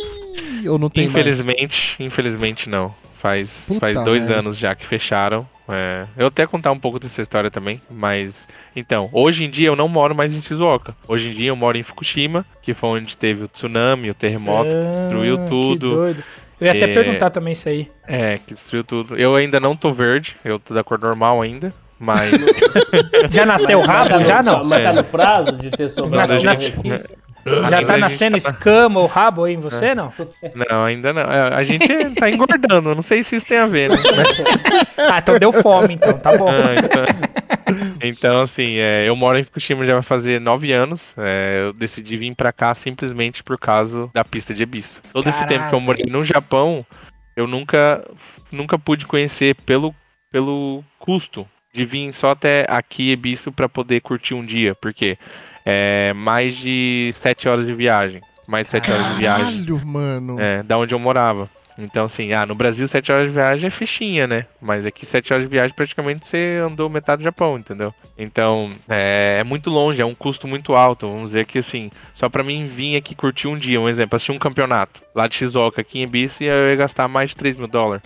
Caralho. Nossa senhora. Então, jamais que você ia gastar 3 mil dólares num dia. Quem É, quem é assalariado É, sabe que é impossível, é. entendeu? não era Então, viável, assim, né? sempre teve aquele, teve aquele sonho de ficar só assistindo vídeo, assistindo vídeo Sim. e não sei o que, curtindo. E aí um dia, quando eu tinha acho que uns 16 anos, 17 anos, eu ganhei uma liga, é, não sei se você conhece a marca D-Max, que é a marca do, do piloto Yokoi, que é uma Uhum. marca bem grande aqui no Japão. Eu ganhei essa liga é, na categoria iniciante, claro, não era novato ainda. Ganhei essa liga em primeiro, o anual, foram quatro rounds, acho, o ano todo. E aí, o, a marca que fazia, no caso, é, o evento, tinha um piloto que eu era muito fã na época, né? Que era o Yokoi. E ainda sou fã, eu acho que o cara, o cara manja muito. Ele é monstro. E aí eu, eu falei pra ele, eu falei assim, ó, meu, né, ganhei essa liga, você viu que, tipo, eu tô me esforçando, você viu que, né, a gente, a gente tem vontade de fazer o que a gente tá fazendo. e tem como você me levar um dia num campeonato junto com você, eu não quero ganhar nada com isso. Se você simplesmente bancar né, os gastos, porque eu não tinha dinheiro, eu tinha 17 anos. O Alemar conseguia colocar gasolina na, na, na Hornet, então. se você bancar os gastos, eu tô junto. Eu lavo o seu carro embaixo do carro, se você quiser. Mas eu quero saber como que é esse negócio de campeonato profissional. Que ele já era profissional na época, entendeu? Uhum. E até hoje ele corre. Então, vamos dizer, mais de 12 anos atrás. Então, assim. É... E ele pegou e falou assim: não, demorou. Se você tá tão disposto assim, né? Acho que nunca ninguém chegou, um loucão chegou assim nele falando desse jeito, entendeu? Cara, É o tipo de eu ia proposta que não recebe agora. toda hora, né? É isso que eu ia Entendeu? comentar agora. Você, você meteu a cara e falou, cara, esse é meu ídolo e eu me leva. Tipo, louco. É, Me leva. falei, mano, Tipo assim, pô, a chance de dar errado, ela é muito pequena visando a coragem que você teve. Porque pelo menos Sim. alguém te viu. A primeira vez que alguém te viu ali, falou, opa, o que, que esse cara doidão aqui? Eu vou ter que levar isso aqui. né?" como ele já tava me acompanhando o ano inteiro, era a final, tudo, e aí, tipo, ele viu que, putz, acho que vai nascer um piloto aí, ou coisa do tipo, não sei, não sei por que que ele aceitou, né, na verdade, nunca perguntei também, né. Coragem. Mas cara, a- coragem. Até hoje, até hoje a gente conversa, troca ideia, tudo, e a gente trabalha junto hoje, porque ele tem uma marca, ele tem uma loja, e eu encomendo peça deles, e quando ele vem correr aqui perto de Ebisto, a gente disponibiliza a loja pra ele usar se o carro dele quebrar, coisa do tipo. Então hoje virou uma amizade, entendeu? E tipo, um precisa do outro. Quando que ele mora muito longe daqui, é praticamente 10 horas de viagem. Então assim, Caraca. ele é de Nagoya. Então quando eu vou pra lá, tipo, a gente cola lá, eu troco ideia com ele, eu preciso de alguma coisa, e quando ele vem pra cá a mesma coisa. Porque a gente sabe a dificuldade de, dos dois lados, entendeu? Sim, Uhum. sim. Não, Então- mas isso é, isso é muito da hora. Então essa foi a primeira vez com 17 anos que eu fui pra Ibiza, né? E eu fui assistir, no caso, fui trabalhar. E aí a gente ficou um final de semana todo lá, voltamos e foi aonde eu falei, caraca, que lugar doido. E na época eu nem sabia que Ibiza tinha várias pistas. A gente foi só numa pista só, que era campeonato, né? O foco é chegar é lá tipo e um parque, né, bicho, é, não é? entendeu? E aí a gente nem, tipo, nem. Eu não ia ficar pedindo também pro cara ficar levando pra passear, né? Pô, a gente tava lá pra um campeonato, coisa séria. Uhum. E aí a gente chegou lá e eu falei, caraca, eu conheci Ibiza, trocando ideia, uma galera, tudo. Aí os caras falaram, mano, conheceu Ibiza, você conheceu uma pista, velho, você tá doido, que não sei o que. Aí os caras, na hora que os caras me falaram, eu falei, ah, mano, você tá de sacanagem. Então, mano, eu fui lá três dias, fiquei lá três dias e eu não sabia de tudo isso. Então, tipo assim, é, é algo que fora do. que até hoje eu acredito que tem gente que nem imagina, entendeu? É, eu nem Então- imaginava, eu tô olhando no mapa aqui, tem uma penca de pista mesmo. É. Cara, você se perde. A primeira vez que você Cara, vem, você que se negócio perde. gigante, velho. É uma montanha que o cara decidiu É. construir sete pistas, entendeu? Então, tipo Puta assim. que pariu, mano, que É animal. coisa de doido. E aí depois, com 18 anos, eu voltei pra Ibiço a trabalho. E trabalhei três anos como mecânico na Power Vehicles, que é uma loja de um piloto profissional também. E trabalhei três anos lá. Então, assim, isso me fez querer voltar. E desde então, é, com 18 anos, eu nunca mais voltei pra Shizuoka praticamente. Quer dizer, voltei, mas voltava e não aguentava ficar nem três meses lá. Caramba, mano, que doido. Que O- doido. o- Então, praticamente mudei pra Fukushima, fiquei longe da minha família. Minha família tudo mora em Shizuoka ainda. Minha família não, no caso, meus pais, né? Meu irmão, tudo estão aqui, mas meus pais moram em Shizuoka ainda. Então a gente tem uma distância. E eu praticamente moro aqui, vai fazer nove anos, simplesmente por causa de Ibiza e por causa do Drift. Porque aqui, queira ou não, facilita, né? Pô, você morar 15 minutos numa pista, você morar 15 minutos do lugar que tudo acontece, então os melhores pilotos vêm aqui do mundo inteiro, os melhores Sim. campeonatos acontecem aqui, então a chance de dar errado era Uhum. mínima, entendeu? Caraca, E, e- e- e como que. Eu, eu não sei se faz essa transição gigante desse rolê todo pra, pra Fórmula Drift. Como que tu foi parar na Fórmula Drift Japão aí? E, e Então. outra coisa que depois eu queria emendar é se tu, tu almeja, por exemplo, andar numa Fórmula Drift Estados Unidos ou se tem algum outro campeonato que tu, tu almeja andar. Olha, é, né, resumindo um pouco a história, igual eu trabalhei três anos né, nessa loja Power Vehicles dentro de Ibiza. Esse piloto, ele que é o Andrew Gray, ele é um escocês. Ele na época ele não tinha sido campeão ainda, mas desses três anos que eu trabalhei com ele, é, os três anos ele foi campeão consecutivo na Fórmula Drift, né? A gente era eu no começo eu era um faz tudo, aí acabei virando mecânico e no final acabei virando é, manager lá, no caso, é como fala, Gerente? gerente, né, da loja, em três anos. Então, assim, é, eu acompanhei todas as dificuldades, entendeu? Vi o quanto difícil era pra ele estar lá, mesmo ele tendo um nome, mesmo ele tendo um dinheiro. Só que eu acompanhei de perto, porque a gente tava lá em todos os rounds, a sofrência toda, como que é quando você perde um campeonato por algum erro besta, assim, de você não ter feito manutenção no carro, coisa do tipo. Então eu passei das piores, dos melhores aos piores momentos desses três anos lá, entendeu? E é, na época eu tinha esse sonho já de ser um piloto profissional. Claro que nunca pensava no Fórmula Drift, porque a gente está falando de, de 100, mil, 100 mil dólares por ano que você gasta para participar do Fórmula Drift. Caramba, cara. É muito caro. Isso É daí muito? se você tiver o carro, Nossa. entendeu? É, isso aí se você tiver o Que é carro. mais já, uns 200 mil dólares. É, é 100 mil dólares só pra você correr o anual. Então, assim, eu sabia que era impossível, né? É, vou ser sincero, eu nunca acreditei que seria possível correr no Fórmula Drift por esse motivo. E aí, tanto que também o meu salário na época, eu recebia muito pouco. Eu recebia por mês é, em torno de 1.500 dólares. Entendeu? Cara. Porque esse eram as condições de trabalho lá. Você recebia pouco, mas você tava trabalhando lá dentro. Então, assim, Uhum. você tá lá pela experiência, não pelo dinheiro. Então, foram três anos recebendo muito pouco, né? tanto que a gente tinha que pensar. é, pode ser até engraçado, mas a gente tinha que pensar quantas vezes a gente ia lavar roupa pra não gastar dinheiro, tipo, com. Porque na época, como lá onde a gente morava, não tinha máquina de lavar, entendeu?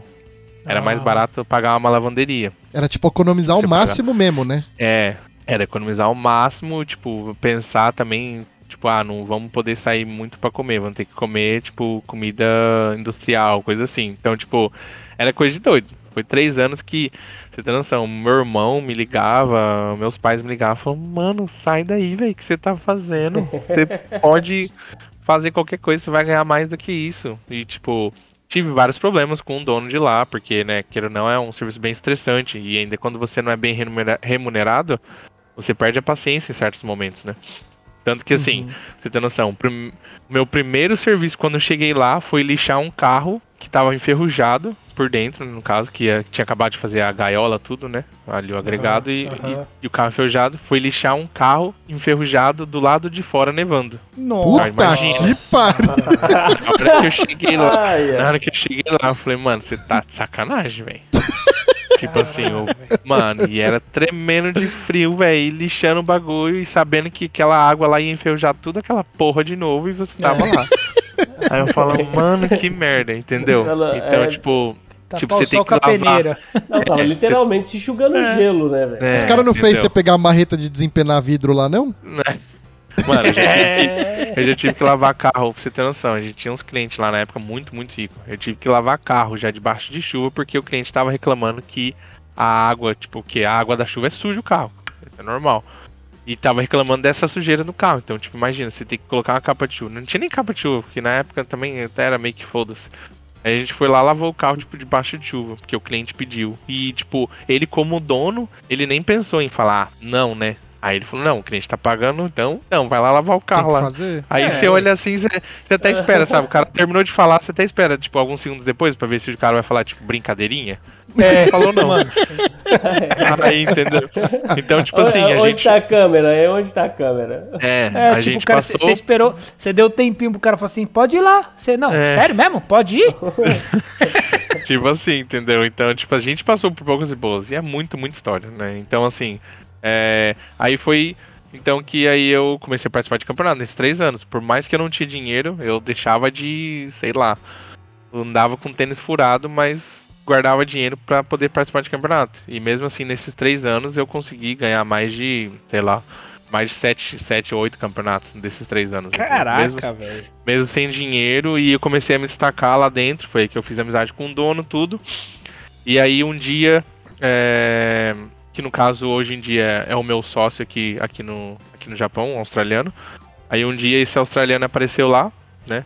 Ele era cliente, no caso, cliente novo. Aí foi comprou uns carros lá, que ele queria começar a fazer drift, e os amigos, os funcionários dele, no caso. E aí, depois ele começou uma escolinha de drift, que é a escolinha de drift que existe até hoje, o mesmo nome, né? A Sideways Experience. E até então, né, nessa época eu ainda trabalhava lá. E aí ele sempre, tipo, né, via que a gente tinha uma sofrência, não tinha dinheiro nem pra comprar pneu, só usava pneu usado e.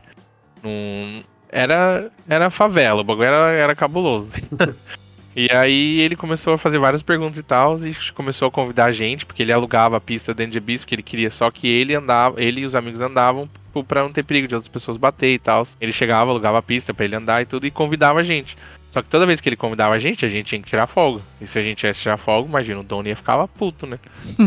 e aí começamos a pegar amizade e tudo, que ele chegou, ficou, ficou um mês. Ele veio em Ibiza, ele ficou um mês em Ibiza, mano. O cara loucão, do nada. Aí a gente começou a pegar amizade e tudo.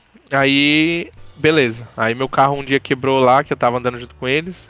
E aí o cara do nada falou assim, mano, por que você não vai andar? Eu falei, meu carro quebrou a embreagem, sem chance. Aí ele falou, mano, tá louco? Aí ele falou, ah, relaxa, eu vou resolver.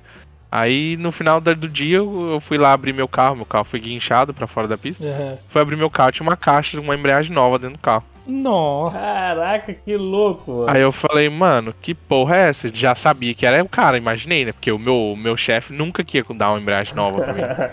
entendeu? Aí eu liguei pra ele e falei, mano, tu é louco, não tem dinheiro pra pagar isso não, velho. Pode vir buscar, mano. Tá maluco, não gosto de ficar devendo favor pra ninguém, não. Ele, não, pode ficar de boa. Eu falei, mano, falei, velho, você tá conversando louco, com um moleque. Com um moleque sonhador e você tá dando essas oportunidades e não vai abraçar, velho. Não, Tá fazendo, tá fazendo a gente sonhar, isso, hein? É, não fala esses bagulho. Falei, não, relaxa, aí beleza. Aí vai lá, taca o carro no elevador, mete a embreagem. Eu falei, mano, quer que se foda. Vou ficar até tarde aqui trocando essa embreagem, velho. Nunca nem tinha visto uma embreagem nova na minha frente. Que doido. Aí eu falei, não, beleza. Coloquei a embreagem no outro dia de manhã, ele pegou e me ligou, vamos lá andar, eu aluguei a pista de novo. Eu falei, você tá maluco, eu folguei ontem, velho. Se eu folgar hoje, eu vou. Os caras vão me dar as contas. Aí ele, não, que não sei o que. Aí, tipo, uma besteirinha de manhã, eu fui descer pra trabalhar, encontrei o patrão no caminho. Aí o patrão falou alguma, alguma besteira pra mim. Aí eu já fiquei puto, né? Tipo, falei, mano, caralho, que tá tirando. O cara me conheceu faz uma semana, o cara já tá me dando embreagem. Já trabalho pra você faz dois anos e o cara ainda continua sendo ignorante, né? Falei, não, tá de sacanagem. Aí na hora que ele soltou essa besteira logo de manhã, eu falei assim, então, eu esqueci de te avisar, tô de folga hoje de novo. Nossa, Você já aproveitou e já meteu o louco e já era. Falei, mano, o cara vai me matar, mas eu falei, falei, né? Aí beleza, mano, o cara nem respondeu, o cara só fechou o vidro e vazou. Aí eu fiquei andando o dia inteiro, foda-se, o cara deu pneu novo, o cara abasteceu meu carro, eu fiquei o dia inteiro Caralho. andando lá. E tipo, com um sorrisão na cara, né? Aí eu tinha que encontrar o patrão no final do dia, né? Porque eu tinha que estacionar o carro lá. né? detalhe. Aí o patrão nem olhou na minha cara. Eu falei, beleza. É, então, de boa. No outro dia eu fui trabalhar, foi passando o tempo, tudo. Aí é, apareceu uma oportunidade de participar de um campeonato que eles iam liberar uma licença. No caso, é, iam liberar três licenças nesse campeonato. Licença da. Do da- Fórmula da- Drift. Da Tá. Fórmula Drift. Do nada, fiquei sabendo. Faltava acho que um mês e meio. Meu carro era todo original, ele tinha 300 cavalos, mas tipo, meu, sem chance você participar de um evento desse com 300 cavalos. A chance de você ganhar é tipo é zero. Porque na época, se eu não me engano, foi mais foi mais de 80 pilotos, entendeu? Caramba. e só três ganhavam Pra licença. três, E não era uma pista que eu nunca tinha andado. Já tinha andado, mas nunca tinha andado pra competir, entendeu? Só por diversão. Sim. Que no caso é a pista de Nico, lá é uma pista meio pequena, mas é, é uma pista bem famosa aqui no Japão. Aí beleza, fiquei sabendo do evento, falei, mano, só ouvi, né? Falei, ah, nem vou perder meu tempo, né, mano? Tipo, levar o carro até lá, tem que aumentar a força do carro, tem que usar pneu semi-slick, é, tipo, é tudo muito mais caro. Eu precisava pelo menos de uns 6 mil dólares pra participar do evento. Mais o valor que eu precisava investir no carro. Falei, mano, sem chance, eu vou nem sonhar com isso. Aí, sei lá como, esse cara ficou sabendo do evento, o, esse cara que me deu a embreagem, ele me ligou e falou assim, então, é, o que, que seu carro precisa pra ficar bom? Falei, vixe, moço, mas tudo. Eu falei, como assim? Meu carro, por enquanto, só tem piloto. É. Aí ele foi e mandou. Ele mandou o flyer do evento e falou assim: pra você andar nesse evento, o que, que seu carro precisa? Eu falei, rapaz, você tá doido, velho. Falei, mano, meu carro precisa de muita coisa. E falei, tipo, por cima, assim. Só que como ele já mexia com o carro na Austrália, ele sabia mais ou menos o que precisava o carro. Ele viu Sim. meu carro, a situação do carro. Aí beleza, ele falou, ah, beleza, daqui umas duas semanas eu vou mandar um pallet, um, né, pra você, da Austrália, que ele na época né, ele morava, já tava na Austrália, já tinha voltado embora. Com umas peças aí, e vou te mandar uma grana pra te ajudar. E eu quero que você faça inscrição. Você já faz inscrição já porque já tava pra acabar. Faz inscrição e você tem praticamente um mês pra montar o carro. Caralho. Caraca, que louco. E eu vou te Que ajudar. anjo esse cara, velho. É, e só que assim, se você não ganhar o evento, é, você vai ter que me pagar de volta e eu não vou te ajudar mais. Eu falei, mano, aí Puta fudeu, né? que pariu. Falei, Ah, cara- foi- mano. isso, Ah, isso que é um incentivo, hein? Não, é a mesma, é a mesma condição do, do imposto no Japão. É. É. Ou você ganha ou Ah, eu ganha. falei- filho, Não tem. Falei, mano, aí você me fudeu. Você quer me dar um monte de coisa e depois falar que você não ganhar. Eu falei, mano, Eu na minha cabeça. você- É. Na minha cabeça, sinceramente, na, na hora eu falei, mano, eu já vou falar pro cara, tipo, Não vou. manda, nem manda, nem manda É. as peças, entendeu? Pô, não tinha como comparar. Esse campeonato era uma vez por ano só que acontecia, entendeu? Todos os pilotos praticamente da Fórmula Drift veio dele. Alguns pilotos que veio na época de, das antigas já meio que não participou desse evento, meio que já era licença direta. Mas, tipo, eu sabia o nível, pra você ter noção, os caras que colava lá nesse evento, tinha time lá que levavam é, elevador portátil, mano, pra mexer no carro. Caralho, Mano. mano. O bagulho é outro. Mano, era outro, outro nível. Falei assim, tipo, mano, eu vou É. passar vergonha, né? Beleza.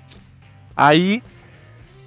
Tive que conversar com meu patrão. Falando assim, ó, então, a situação é tal, tal, tal. Ele falou, não, tá doido, você não pode ficar aceitando coisa de cliente, não. Eu vou te ajudar, que não sei o que, nananã. E, tipo, ele já morrendo de medo já de perder o, o O funcionário, na funcionário. verdade. O faz tudo dele. Aí eu falei, beleza, eu vou respeitar você, né? Graças, né, a você eu conheci ele, então, tipo, dá preferência pra você. Vamos ver o que você vai fazer por mim. Aí ele pegou e me deu um kit de saia na época, com um monte de adesivo, tipo, o carro já ia ficar bonito e tal, apresentável. E me ofereceu, acho que na época, se eu não me engano, 10 pneus usados. Que, que carro que era que você tava usando? Era um Mark II, um Mark II, o Mark II 100 no caso, né? Uhum. É um Toyota Mark II.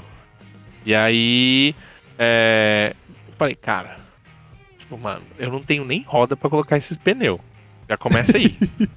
e, tipo, era pneu bom, mas era pneu usado, tipo, 50%, 40% de, de borracha sobrando. Mano, não vai dar. Aí eu falei, beleza. Falei, mano, quer saber? Eu falei, "O- é o que o cara pode fazer por mim, então beleza. Aí quando outro cara pegou e trocou ideia, falou assim, ó, então eu vou te mandar as peças. Eu vou te pagar a inscrição e vou te dar um dinheiro pra você pagar o hotel, pagar o transporte do carro, tudo, não sei o que, não, não. Foi, mano, acho que eu sou muito idiota se eu aceitar, né? O outro, né? No caso.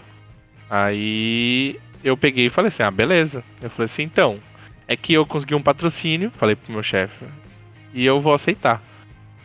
Aí o cara já sabia de quem que era. Aí ele me ignorou total. Deu duas semanas depois, chegou o pallet lá, com mais de 10 mil dólares em peça.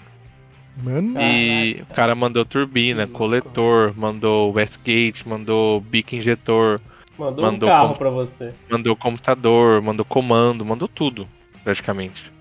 E a embreagem, como ele já tinha me dado uma embreagem nova, meio que, tipo, não precisava, né?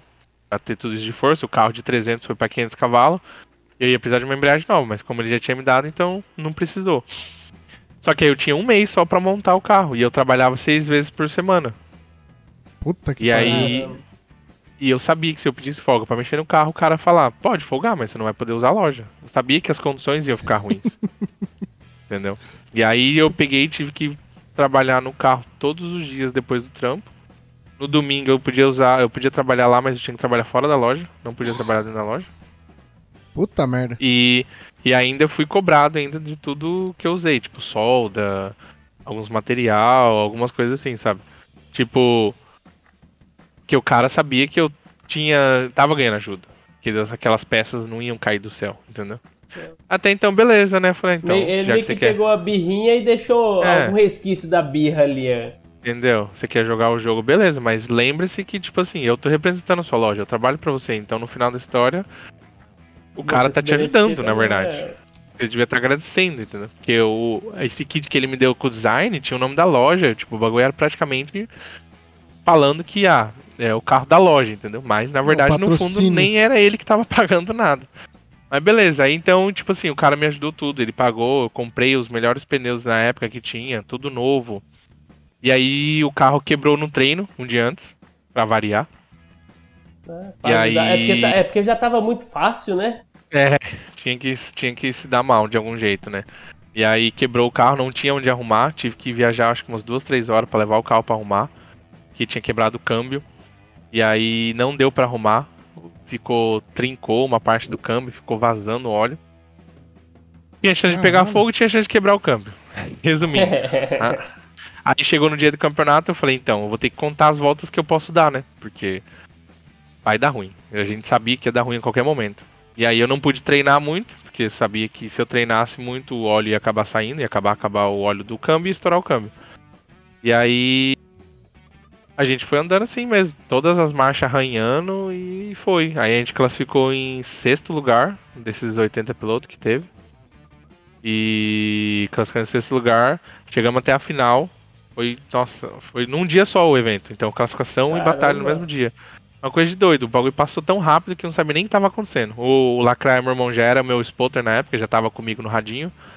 E aí é, chegamos até a final. E aí era um cara, um piloto boyzinho, que já tinha uma fama, já que gostava de fazer é, merda pra ganhar dos outros, sabe? Tipo, atrapalhar.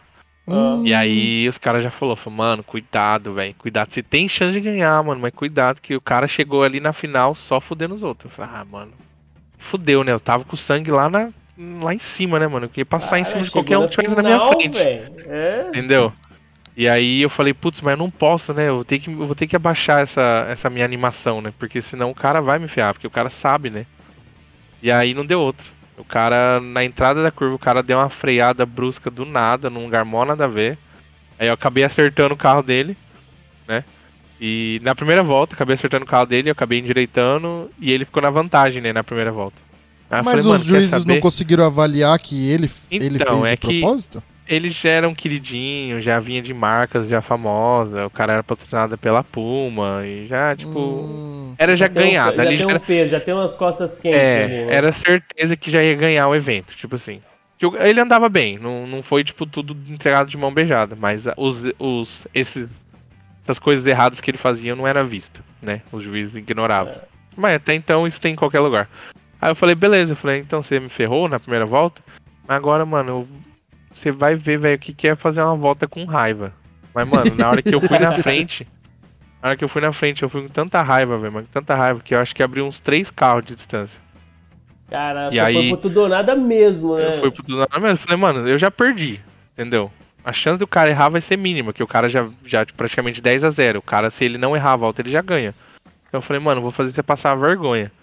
E aí eu dei uma volta topzera na frente, tipo, e depois o juiz veio falar comigo e falou, caraca, deu pra ver que você perdeu atrás dele porque o cara era muito travado. Porque a volta que você deu na frente, tipo, abriu três carros, é uma pista pequena, não tem muito como abrir assim, na verdade. E, tipo, deu pra ver que você realmente perdeu, porque o cara é travado e o cara travou sua volta e, tipo assim, mas beleza, mesmo assim eu fiquei em segundo lugar, porque, né, regras é regras, ganhei a licença, e aí foi aonde que, quando eu entrei em contato, ah, o cara, pra você ter noção, o cara mandou dois mecânicos da Austrália pra vir fazer suporte pra mim no Japão. Caralho! Eu tinha esquecido de falar isso também. Tá maluco. É. Aí, beleza, Pô, e aí o, eu... o cara viu em você uma parada muito foda, velho. Tipo assim, eu acho que a vontade de você querer fazer o negócio fez muita diferença nisso aí, velho. É, então, eu não, não sei. É tipo, foi uma coisa assim que não tem explicação. Entendeu? Eu conto as coisas pra galera, muita gente, igual vocês, eu tô contando assim, muita gente não acredita. Muita gente acha que é tipo historinha de livro, mas não é, é a verdade o que aconteceu, entendeu? Que realmente parece que é mentira. Mas é, aconteceu. Então aí eu fiquei em segundo, os mecânicos dele na hora já entrou em contato com ele e falou, mano, é que ficou em segundo, e tipo, praticamente ganhou. Mostrou o Ganhou vídeo sua- pro praticamente ganhou suas peças. gente né? ganhou. Tipo assim, aí os caras, beleza. Aí no outro dia ele já me ligou. Falou assim, então, agora que você já fez sua parte, é, você ganhou licença, eu vou montar um carro da Fórmula Drift pra você. Que Caralho! que é isso? Tá maluco? É, Que, que é o carro que você anda hoje? Hoje você Que é anda o do que? Dia ando 15? é, um É um S15. Na época ele já Caralho. tinha, ele já tinha esse projeto na Austrália. Era um carro que estava sendo montado para andar no Fórmula Drift nos Estados Unidos, que ele tinha um outro piloto na época. Só que aí, por falta de patrocínio e tudo, ele acabou abandonando, né? Porque ele sabe que é muito dinheiro, então ele não ia investir sozinho. E aí ele acabou abandonando e ficou um projeto lá. Tipo, o carro já tava feito, já tudo, a gaiola, tudo. A lata, só tinha lata, não tinha nada. Uhum. E tava lá esse projeto parado, fazia um ano. E aí esse carro foi o carro que ele decidiu montar e mandar pro Japão. Nossa, vê se ele não E- quer montar um chevette aí pra mim, cara. Qualquer coisa, né? Pô, eu não Vê se ele garanto, quer- eu não, eu, eu, ele quer terminar de montar a eu- GMW, eu, que tava eu bom, garanto o último lugar pra ele. O último lugar é garantido. É, é eu, o que eu aposto, ia- eu aposto um milhão que eu garanto pra ele o último lugar. É o que eu ia falar. Oferece pra ele o que o Fausto ofereceu. Não dá, não consigo. Esse, esse é o problema, entendeu? As, circun- as circunstâncias ali foi, foi difícil, vou ser sincero. Ainda mais na época, assim, foi, isso foi antes do corona, né? Eu vou ser sincero, a época da vaca gorda. Então a empresa dele lá fazia dinheiro o suficiente pra ele poder bancar, entendeu? Assim, Uhum. porque ele mexia com, com ações, ele mexia com. muito com os Estados Unidos na época. Então, assim, depois do corona, a empresa fechou. Putz. É, a empresa fechou. No corona, durante o corona, a empresa fechou. Ele perdeu muitos clientes. E a gente acabou é, virando sócio porque a gente decidiu trabalhar junto, devido a tudo que aconteceu e devido a gente ainda ter o mesmo objetivo, de crescer na vida e tudo mais. Então, então por isso que hoje a gente trabalha junto. É, claro, ele tem muito mais condições do que eu ainda, né? Ele não- já, já tem os seus 38 anos agora. Mas é. Na época era coisa de. era coisa cabulosa. Tanto que quando ele montou o carro, ele pagou a passagem pra mim pra ir pra Austrália. Eu fiquei lá três meses trabalhando com ele. Ele me ensinando várias coisas, mexendo é, no carro também, né? E aí ajustando, tipo, o carro foi praticamente posicionado, volante, freio de mão, é, banco, tudo no- na minha altura, entendeu? Tudo na Uhum. posição, soldado, e aí meteu bala no carro, entendeu? Tipo assim, Fixo, E foi- fixo Caramba. sob medida, né? tudo sob medida. Então, Pô, porque eu da- tenho um metro, eu tenho metro, eu tenho um metro e noventa, né? Então, pra mim entrar num Que baixinho Silvia, da porra, mano. pra mim entrar num Silvia é complicado, entendeu? Ô, legal de ver que, tipo, mano, tem gente que aposta é, não só no sonho do, do, do outro, mas, tipo assim, acreditar que você é capaz, tá ligado? Porque eu acho que ele não colocaria dinheiro, não montaria carro, não, não te botaria lá pra esse evento que, que dava vaga pra, pra FD sem ter, mano, não vou falar certeza, mas sem, tipo, pensar assim, não, aqui é um risco que dá pra correr porque eu acho que é possível. Ele provavelmente viu que você andava bem e tudo e tal, falou, mano, vou não só investir no sonho desse cara, como vou investir nele como piloto, velho. É difícil de ver isso, hein, cara? É, mano, eu, É eu acho também, eu acho também que ele, além de investir na, na qualidade dele, porque ele gosta é muito, a vida, a vida do Fausto é isso, né, mano? Sim. É. E ele também, Então ele é um ele amante viu, de né? carro, né? Não de drift, mas de carro. Então, assim, ele também faz drift tudo, mas ele gosta de carro pra caramba. Então, tipo assim, na época, na verdade é uma história que eu esqueci de contar, né? Na época, ele veio com esse pessoal tudo. Claro, né? Como qualquer um, curte uma cachaça, né? Aí os caras saiu pra beber um dia. é dos meus. Os caras saiu pra beber um dia, mas ficaram loucaço, loucaço, loucaço. E aí tinha uma plaquinha da Red Bull, na época lá no bar. Era uma plaquinha de plástico, pô. Era um bagulho nada a ver. E aí os caras acabou que levou embora. Essa plaquinha Puta, tava na roubaram a mesa. plaquê, brasileiro. É. Não, australiano. Aí, ó, tá vendo? Vem falar do brasileiro aí, ó. É. Então, aí o que aconteceu? Aí, beleza, eu tava no rolê, mas eu não vi, né? Porque, mano, a gente tava, tava tudo louco, resumindo. Tudo doido. E aí, no outro dia a gente tava andando lá e tal. E aí, esse cara que fez isso era sobrinho dele, no caso, é, sobrinho da mulher dele. E ele era de menor. E aí, tipo assim, né? O cara trouxe o sobrinho pra vir passear no Japão. Imagina, e dar com problema com a polícia. O cara tá ferrado. Hum, aí o que aconteceu? Tá né? A gente tava lá andando lá em Ibiça, né? Isso né, naquela época lá que eu, que eu peguei a embreagem, tava andando com eles e tudo. E aí do nada o dono de Ibiça chegou lá e falou assim, então, tem uns amigos lá na entrada lá procurando uns, uns australianos aí, você sabe quem que é? Aí eu olhei pro Puta lado assim, eu falei, eu falei, então, eu acho que eu sei. Aí foi até engraçado a história, na verdade. Aí beleza, aí falou assim, ah, então, aqui parece que sumiu uma placa, não sei o que. Eu falei, ah, mano, você tá de sacanagem, velho. Eu faço essa placa em, com 10 reais, mano. Você tá tirando que os caras veio até aqui por causa disso. e foi, mano. Você vê, você ter noção, foi por causa dessa plaquinha. Como os caras E são a gente corretos. Gastou, merda. e a gente gastou, mano, eu acho que pelo menos uns 3 mil dólares lá. Porque tinha muita gente. Entendeu? Tinha muita gente, a gente bebeu muito, foi umas 4 horas lá bebendo e comendo. Então, tipo, não era pelo dinheiro, né? É porque os japoneses não são todos que gostam de estrangeiro. Então os caras só queriam ferrar nós. E como a gente tava tudo uniformizado, com a marca, tudo, os caras devem ter colocado no Google, viu? Ah, Ebis, certeza. Aí os caras achou nós, no outro dia já. Aí, beleza. Caralho, velho. Aí os caras foram lá trocar ideia, tudo. Falou assim, ah, vocês pegaram essa placa? Eu falei, é, pegamos, né? Falei, não, roubou? Eu falei, não, não foi um roubo. A gente pegou porque, sei lá, a gente nem imaginava. Foi o, foi o que? Ah. Explicar, a gente só pegou pegando. Pegou, É, a É, gente pegou. achou que fosse brinde Pá, por cada placa conta que foi hora, cara. né? Sei lá, tipo. Não foi na intenção de, tipo, nossa, tamo roubando. Tanto que a gente foi embora normal, entendeu? Não foi fugido. preocupado. E aí a placa tava jogada dentro do carro debaixo do banco, nem lembrava, mas era, uma- mano, era uma placa do tamanho de uma mão, de uma palma da mão. Era um bagulho mó pequeno. Aí Tava então, jogado dentro do seu aventura, carro. né? É, dentro do carro, tipo, ele nem lembrava que tinha pegado direito. Nossa. Sabia, mas, tipo, tanto faz, entendeu? Aí, Sim. beleza. Aí os caras chamou pra conversar, aí tinha dois investigador e um policial lá. Né? Que aí entrou isso, na salinha. Puta que pariu, É, velho. entrou na salinha e tudo. E aí eu era a única pessoa que falava japonês e inglês. Eu tava, né? é, tanto que quando eu fui trabalhar lá nessa loja em, em Ibiza, eu não falava nada de inglês. Eu aprendi trabalhando lá. Porque eu também, na escola, na época da escola, era uma das matérias, era japonês e inglês, que sempre deixava quase de recuperação. Eu nunca tive interesse nenhum em estudar nenhuma das línguas. E aprendi inglês em três anos lá em, lá em Ibiza, né? E trabalhando só com gringo, né? Por isso. E e aí, beleza. Então eu era a única pessoa que podia traduzir japonês pra inglês na época. Como o meu chefe tava sabendo, mas ele não podia saber, que senão ele ia matar todo mundo. E aí eu peguei falei assim: ah, beleza, eu vou lá fazer a tradução. Só que na hora que eu Sim. falei isso, meu chefe ouviu e falou assim: ó, como assim fazer tradução? Seu horário de almoço já acabou. Pode voltar a trabalhar. Eu falei: meu, o nosso horário de almoço durante três anos foi 30 minutos. Era o nosso horário de almoço. A gente só tinha 30 minutos Sim. pra comer. Se a gente demorasse um pouco mais, ele vinha até a mesa e falava, apontava pro relógio e falava assim: Eu sei que hora você começou a almoçar, você não acha que tá na hora de trabalhar já? Caramba. Cacete, mano. Eu falei, beleza. Eu falei assim, então, eu vou lá fazer uma tradução. É, eu vou lá fazer uma tradução. Não, mas você não vai. Eu falei assim, eu só tô te avisando. Eu não tô pedindo. Eu tô indo lá ajudar um cara. Porque ele falou, falou assim, Fausto, por favor, eu preciso de sua ajuda. Porque se der ruim com esse meu sobrinho, mas eu acho que, nossa, todo mundo vai. Lá da Austrália vai viajar até o Japão só pra me matar, só. Porque ele tá na minha responsabilidade. Esse cara que é do australiano que eu tô falando. Eu falei, ah, beleza, né, mano? É só fazer uma tradução, não vai acontecer nada. Beleza, aí chegamos lá, trocando ideia. O investigador pegou e falou assim: Então, eu vou te fazer uma pergunta, eu não quero que você converse com ele, simplesmente traduza. Aí eu falei, tá bom, não tem problema nenhum. Aí eu falei pra ele, ó, ele vai te fazer uma pergunta, eu só vou traduzir e você vai responder. Aí ele pegou e falou assim: se ele perguntar se ele vai se ele roubou a placa, não é pra falar que ele roubou.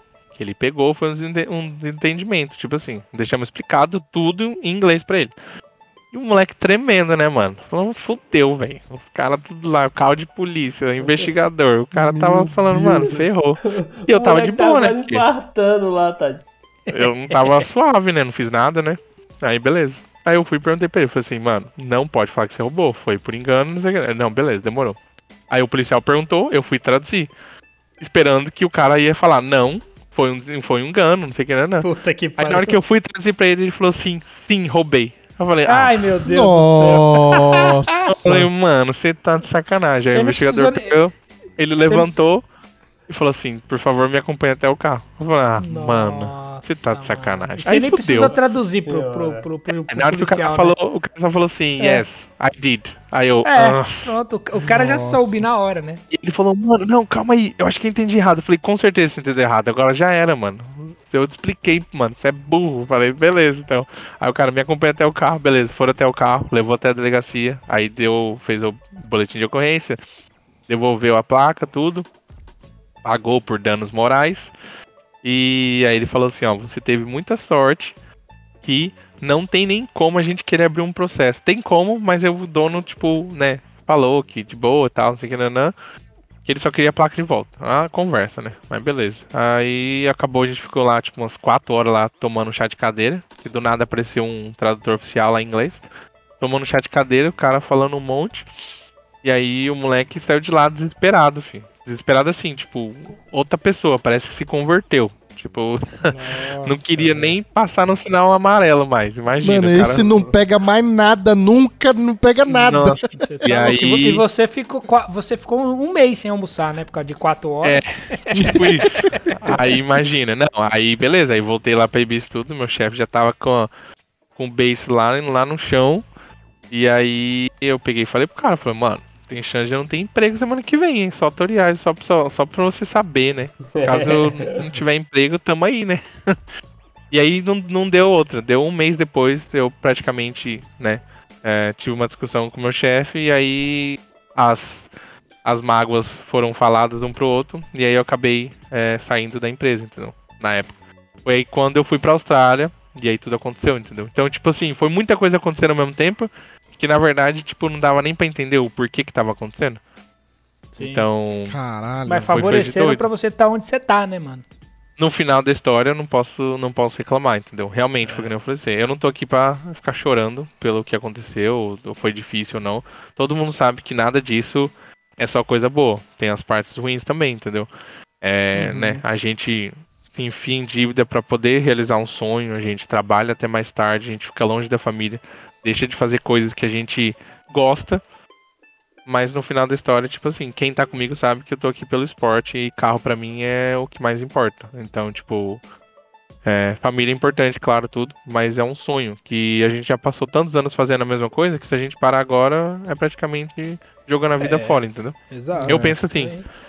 Então, por isso que até hoje a gente tá fazendo isso. Então, assim, quando a gente foi pra Austrália e tudo, que a gente tava realizando aquele sonho de estar tá montando um carro de mais de 100 mil dólares na época, acho que ele gastou 150 mil dólares pra montar o carro, tudo. Caralho, velho. E aí deu uns BO com o patrocinador que ia mandar peça e não mandou, e ele teve que comprar. E tipo, foi- aí atrasou. Eu ia começar a andar em abril, só andei em acho que agosto. E daí eu peguei a. Eu peguei o anual no meio do ano, tipo, não comecei no, no começo. E aí não conseguiu arrumar container. Ele teve que arrumar. Teve que tirar dinheiro do. sei lá da onde. Pra conseguir mandar o carro. O carro chegou de avião no Japão. Caralho! Nossa.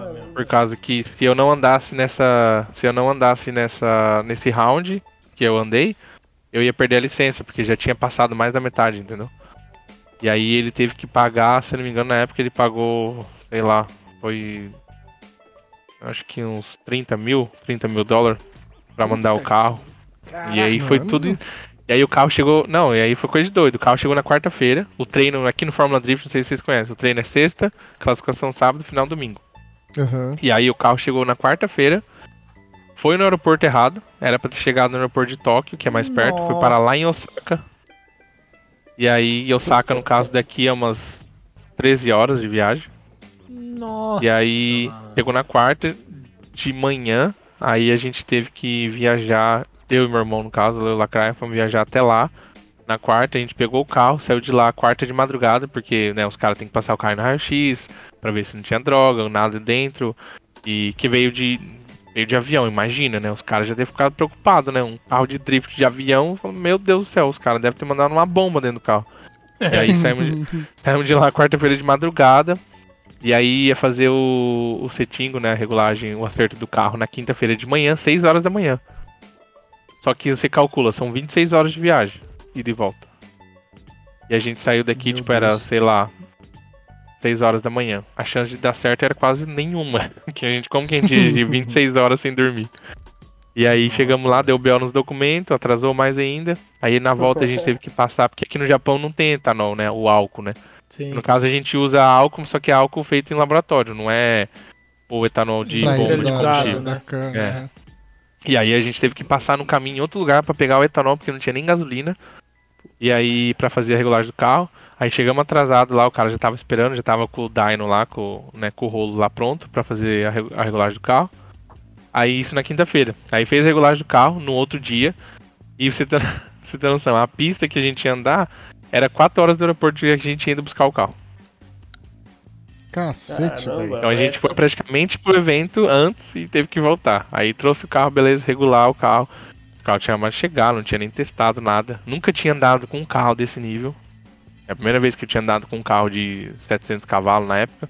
Nossa. O carro mais forte tinha andado de 500, 500 para 700, com pneuzão e etanol e tudo, numa pressão danada. Num, e era um round, o Kuibuki, é um round que é a pista que todo mundo odeia, que se você errou, você vai pra parede, entendeu?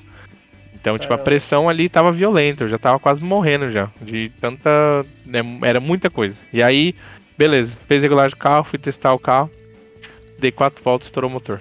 Puta que pariu, velho. Nossa, malandro. E a gente já tava atrasado pra ir pro evento. Aí, beleza. Fez a reunião, conversou com os mecânicos, falou assim, então, alguém vai ter que ficar sem dormir essa noite. Que a gente precisa chegar lá amanhã, 8 horas da manhã. E era tipo 3 horas da tarde e o motor tava estourado.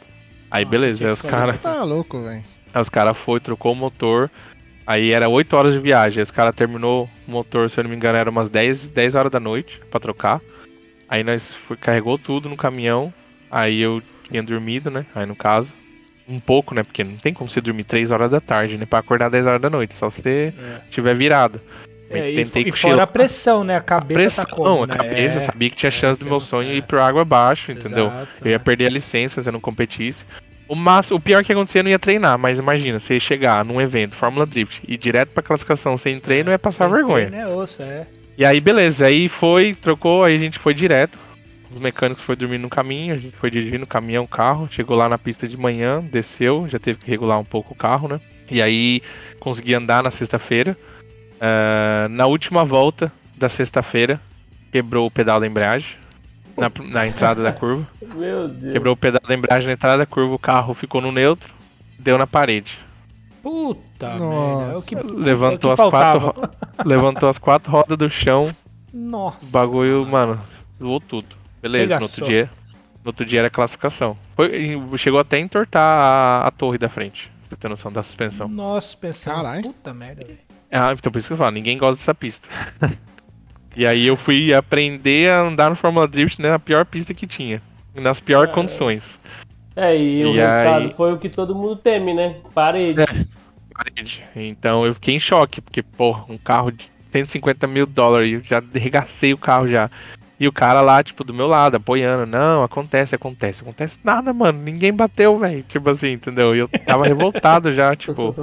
Mas beleza, o carro quebrou, entendeu? Aí tá. Aí arrumaram o carro, ficaram mais uma noite arrumando o carro, metendo solda, porque não tinha peça suficiente de reserva, porque o carro veio de avião, não podia mandar peça. E aí não tinha peça suficiente de reserva e foi tudo na solda. Com certeza o carro ia ficar uma merda, né? E aí no sábado é, não consegui classificar, acho que eu fiquei em 30, 34, alguma coisa assim, de 57 pilotos na época. Não foi ruim pela primeira vez, né? Sim. Mas Ah, foi bem triste pra mim, foi. também, né? É, então, mas pra mim foi bem triste, né? Porque tipo, eu me senti tipo, não fiz meu serviço, entendeu? Mas Ah, cara, com o tempo depois- assim, É, depois de tudo que aconteceu, você ainda foi pra pista, É, mano. Tava... entendeu? Nossa, Então, assim, tipo assim, os caras falaram, falou, mano, nem que você tiver que passar com o carro reto, a gente vai meter esse carro pra você passar na classificação pra falar que, tipo, você tentou, entendeu? Porque a, participou, nossa né, pra não intenção a toda, licença, né? A nossa intenção era não perder a licença, beleza? E aí a gente foi, passou tudo, foi uma volta ok, foi, mas, tipo, nem se compara com o nível do Fórmula Drift, entendeu? E aí, beleza. E aí, né, ficou bem triste, mas logo um mês depois já tinha o round final. Que era uma pista que tem corrida do GT300, que você entra 150 por hora. aí eu falei, mano, Caceta, velho. Ferrou, né? Beleza. Você- aí foram vários treinos. desafio na mão, ué. É, e de novo, né? Como sempre. Aí foram uns dois, três treinos antes desse evento. Aí a gente foi até lá. Tava andando super bem no treino, tava legal o carro, não deu BO nenhum. Aí chegou no sábado. é, Chegou no. Né, na sexta-feira de novo, na última volta de treino, pra variar, estourou o motor. De novo. Ah, mano. Puta Puta, que vida, pariu, mano. velho. Porque falta de experiência, claro. É, a gente usava etanol e a pista tinha muito ângulo, é, era muito inclinada. E deu falta de óleo. A gente devia ter usado mais óleo do que o normal.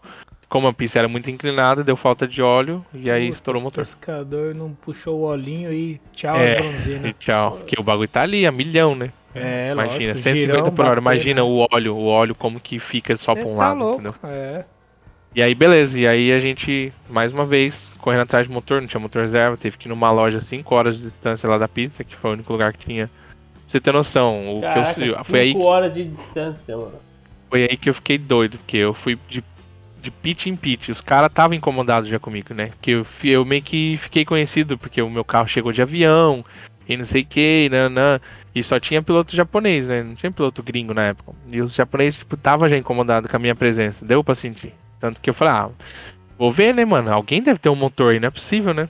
E os caras tinham, mano. Mas os caras enfiavam a faca, velho. Tipo, praticamente pra não vender, sabe? O cara queria me tirar do campeonato já, tipo, no começo. Eu falei, ah, beleza, tá danado.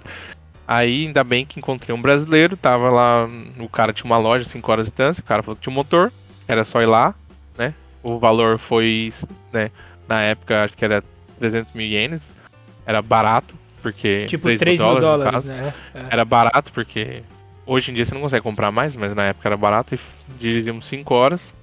E, e fomos lá, trocamos motor e voltamos.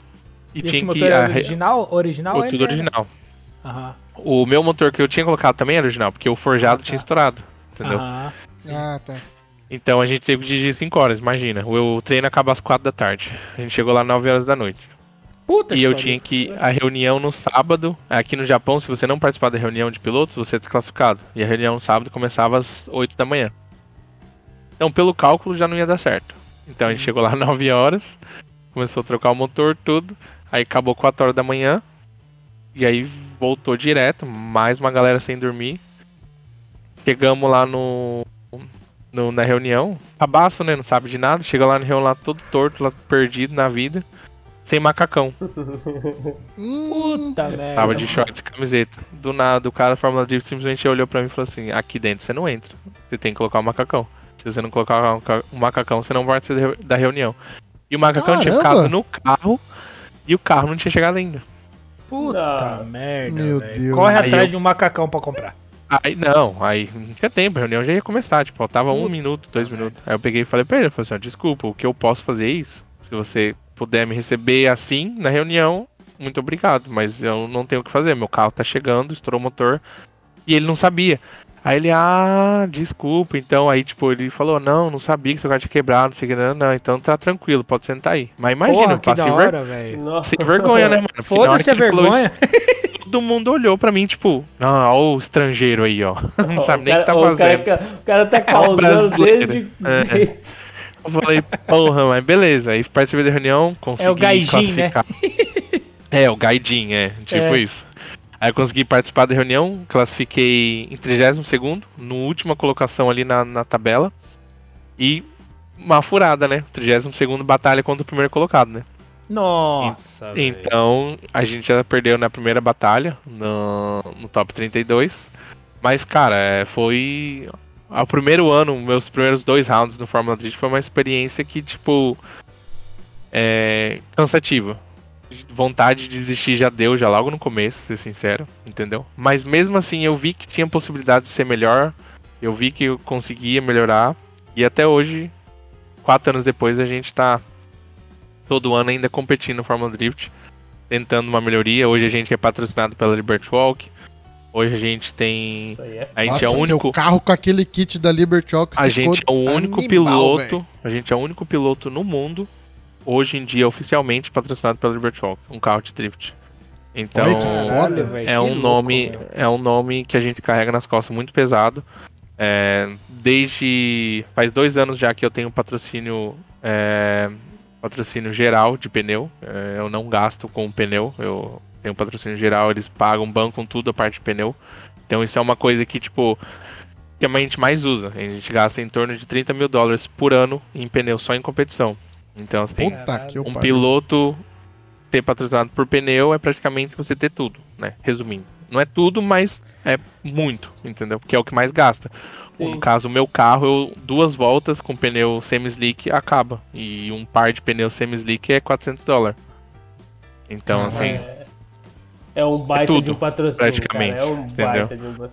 porque é, o, o nível do Fórmula Drift é tudo contado, é tudo calculado. Então, a gente, chegando até a final, a gente em torno de dá 30 voltas, certo?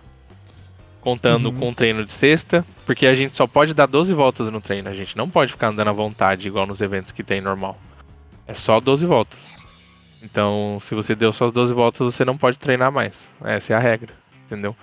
Então é tudo calculado. Então, assim, a gente dá 30 voltas no máximo, contando todos os treinos, classificação e as batalhas, se você chegar até a final. Então, 30 voltas praticamente a gente usa é, 30 pneus, praticamente. Então, tipo assim, não chega a 30 pneus, chega a 24 às vezes, depende tudo da pista também. Então, O cálculo é pra 30, É. né? o cálculo é para 30 e, e gasolina, é, no caso etanol, etanol a gente paga é, 20 dólares no litro, no caso. Então você vai Caralho! gastar aí, você vai gastar em torno de 10 mil, mais 10 mil dólares em, em combustível no anual, entendeu? Isso que a gente tem um desconto ainda, não é patrocínio, a gente tem que pagar ainda. Então, assim, inscrição, inscrição anual do Fórmula Drift é 10 mil dólares também. Oh, e isso me fez levantar uma, uma questão aqui. É, Um detalhe, detalhe. Detalhinho. um detalhe. Rico.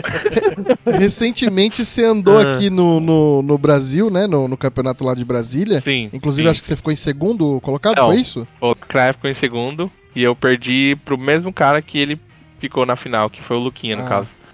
Tá, eu perdi pode crer. no top 8. Qu- Tirando, tirando o carro, que obviamente o- os níveis dos carros daí do Japão, dos Estados Certo. Unidos, são uns bagulho absurdo. Eu- o- o- hoje no Brasil eu não vi ninguém andando de quick change. E, e- e nos Estados Unidos e no Japão eu vejo que é um bagulho que parece que é Sim. até comum. Quer dizer, no Japão eu não sei, É. nos Estados Unidos é comum. Qual que é a Caro, hein? principal? Tirando o carro. É, caro pra caralho. É, Mas é tirando o caro. carro, qual que é a. É, qual, qual que são as maiores diferenças que você vê assim do, Olha. do, do, do drift? O drift no Japão já tem. vai fazer 30 anos. Certo? Uhum. 30, 40 anos. Então é algo velho, certo? E aí no Brasil é novidade. Por mais que já tenha, sei lá, não sei, 8, 10 anos no Brasil, que começou mesmo, que começou mesmo não, que chegou o primeiro carro, que tal, a história toda né, dos carros que foram aí pro Brasil. Então é pouco tempo ainda. A gente tá falando de praticamente Sim. 30 anos de diferença. Então assim, É. a gente está é, passando por um momento de evolução no Brasil, entendeu? Então o Brasil ainda tem muita falta de peça, o Brasil tem muita falta de, de estrutura, mas o Brasil tem um potencial, cara, que eu acredito a nível muito maior do que o Japão. É, Caramba! Eu, isso, isso é a minha opinião morando aqui no, no Japão há 18 anos. Entendeu? Os pilotos, os mecânicos, o time, ah, tudo. É, eu falo isso porque é, a cabeça do brasileiro é: ah, eu não tenho a peça, eu vou fazer. Ah, eu não tenho dinheiro. Mano, eu vou pegar carona com fulano, eu vou trocar o meu carro, vou passar pra ciclano e tipo, é o que eu sou aqui no Japão, todo mundo aí no Brasil é, entendeu? É aquela correria, aquela coisa de doido que, tipo, mano, é igual. Vou Fazer dar um exemplo. acontecer, né? Vou dar um exemplo pra você, você vai até dar risada, mas é. O meu patrocinador do ano passado de pneu, ele pulou fora da competição, porque, né, é, pra parte financeira, eles acham que não compensa patrocinar o evento mais. Meu patrocinador de pneu. E sim- aí eu recebi duas- pulou fora. Pulou fora, é. Isso acontece, isso é o risco que a gente corre, por isso que a gente tem que aproveitar ao máximo todo ano, que a gente nunca sabe o que vai acontecer amanhã. E aí, eu recebi duas propostas ano passado de outras empresas, certo? É, porque como eu já tenho, né, um resultados, já tenho nome, então, tipo, a gente acaba recebendo propostas assim. E eu sou uma pessoa aberta a negócios também. Eu não sou igual... Tem muito piloto aqui no Japão que é nariz empinado, japonês mesmo. Tipo, ah, eu sou fodão, eu só aceito seu patrocínio se eu ganhar dinheiro. Tipo, o cara quer ganhar pneu e ganhar dinheiro ainda, né? É. Então tem muita gente você- assim. Você me paga pra eu levar sua marca, né? É, é, entendeu? Eu. Não é que eu não, não me dou valor, mas eu sei aonde aperta, entendeu? Então, tipo assim, Sim. eu prefiro correr de graça, mas não gastar, do que não correr porque eu, meu ego é, é, é muito alto, entendeu? Então, Porra, tipo assim, Eu, eu, eu faria igual você, velho. Eu preferia estar correndo e não gastando Entendeu? do que querer ganhar, porque pô. eu não faço por dinheiro. Porque se eu fizesse por dinheiro, eu estaria mexendo com ações, não com dor. É, e, e outra, se você entendeu? fizesse por dinheiro, eu acho que você não estaria onde você tá. É, eu já estaria. Já estaria. É, já estaria bem longe daqui, certeza. É, Dinheiro. Você estaria aqui no Brasil, eu acho. O mais longe de uma pista de corrida. longe. Você estaria, você estaria longe. bem longe daí onde você tá. Mas eu sei que eu não vou, eu não sei que eu não consigo. É, eu já tentei, né? Eu tive um, um relacionamento, né? Uma vez já namorei uma pessoa, dois anos, que eu fui obrigada a se afastar do esporte. E foi os piores louco. anos da minha vida. Então, tipo assim. Eu sei que não é pra mim, entendeu? Então não adianta, tipo, ah, você não tem dinheiro. Ah, beleza, mas e aí, eu tô feliz, você é feliz? As Entendeu? condições que eu tenho é, É pra aí que realizar tá. meu sonho, eu tô É. realizando meu sonho. Entendeu? Então, tipo assim, igual eu falei, vocês podem não acreditar, mas amanhã finaliza as inscrições do Fórmula Drift. Eu já fiz minha inscrição e ainda não fechei o contrato com o pneu.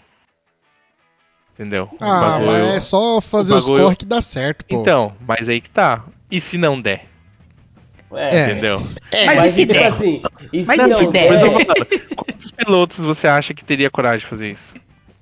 Não, só- Quantos É, pilotos bicho, que você vai faz ter que- você- inscrição você vai num ter- evento Você vai sem que saber o se teria pneu ou não? Então, Não. mas, mas é que você falou um Tadinho, ponto porque aí tá que é interessante. Ah, Por- porque eu acho que assim, aí no Japão, eu não sei quantos fariam isso, mas aqui no Brasil tem uma galera Aqui que no faria. Brasil, acho que todo mundo faria isso. não, o, então, que não mas tem fa- que o que não faz é muito fácil conhecer, e são poucos. Não, então, mas aí que tá. Tem que colocar todas as situações em volta. Se você participa, se você coloca o nome seu lá no evento, foi que nem eu falei pra você, a inscrição é 10 mil dólares. É caro, velho. Se você não tem Tá condições louco. de pagar pneu, é muito mais barato você não correr É e verdade. perder que esses 10 mil dólares do que você tentar correr. Porque eu tô falando, é questão de 30 mil dólares que você gasta só em pneu por ano. É muito dinheiro. É muita Você grana. tá louco. Tirando que. Só a pneu, equipe- né? Detalhe. Só pneu. É, e isso é incluso, igual, eu tenho um caminhão que leva o meu carro, que é um caminhão da loja mesmo, e tem um caminhão que leva pneu reserva, ou os pneus rodas, que a gente tem em torno de 12 rodas reserva pra trás, porque Aham. não tem tempo de ficar Fica trocando, trocando, aham. E peças reservas e toda a estrutura do pit, tenda, essas coisas. Sim, eu sim. tenho um outro caminhão, então no caso eu tenho que levar dois caminhões por evento, mais dois mecânicos, o meu spotter, que é no caso a lacraia. Então é hotel, é comida, é transporte, É, não Cê é é barato. louco. é entendeu? uma É muito pizza. grande. Então, tipo assim, se você for colocar na ponta do, do, do lápis, você vai gastar muito dinheiro e, tipo, putz, você não tem patrocínio de pneu. E aí, É. entendeu? São Então, tipo assim, etapas Não, mas vai, mas vai aguentar, vai, vai dar, vai dar certo. Seis etapas. Não, é que assim, já tá meio que conversado com essas duas É, empresas. Eu só é, tô vendo a- qual empresa que vai ajudar mais do que a outra, entendeu? É, Claro, porque... E, e é que você vai se sentir mais seguro, né? Entendeu? Ah, então, Então, assim, certo. É, meio que eu tô esperando, eles, eles sabem que a, a ins- a inscrição acaba amanhã. Então, eles sabem que se até amanhã não decidir, algum deles vão ter que soltar uma proposta que eu decida. Então, ah, beleza, então eu vou assinar com tal pessoa.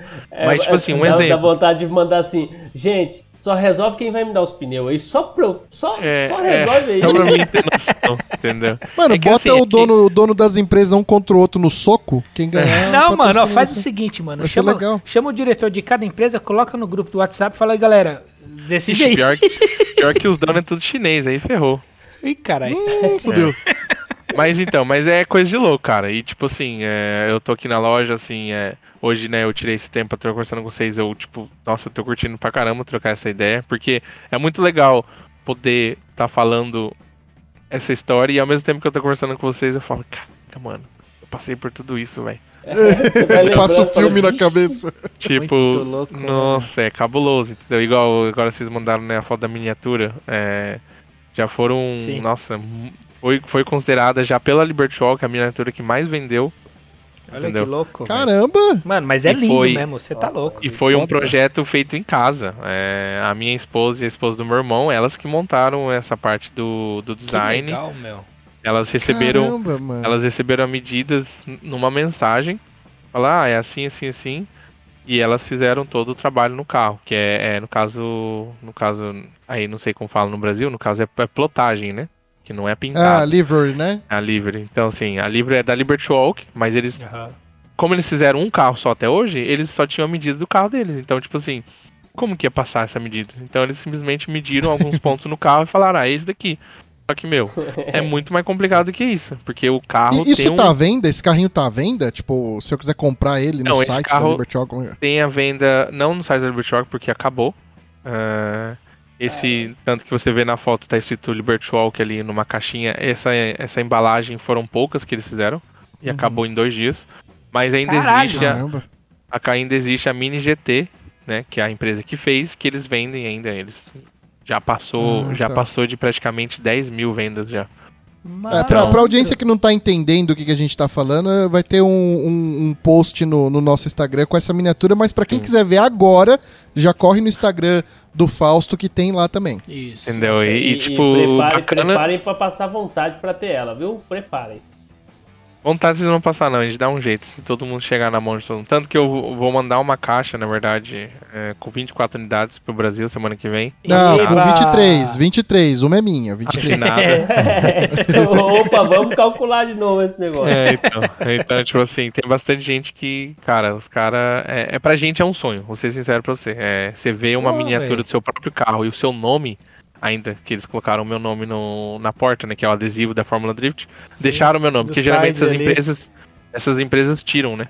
É, porque eles não gostam de fazer é, propaganda no nome dos outros, né? Isso é normal. Sim. Mas eles deixaram, então assim, achei muito bacana. E, tipo, todos os patrocinadores que me ajudaram também nessa época, os caras, tipo, praticamente pagou, entendeu? Cada centavo que eles me ajudaram, porque nunca ninguém ia imaginar, entendeu? Nunca ninguém ia imaginar que ia chegar num ponto desse.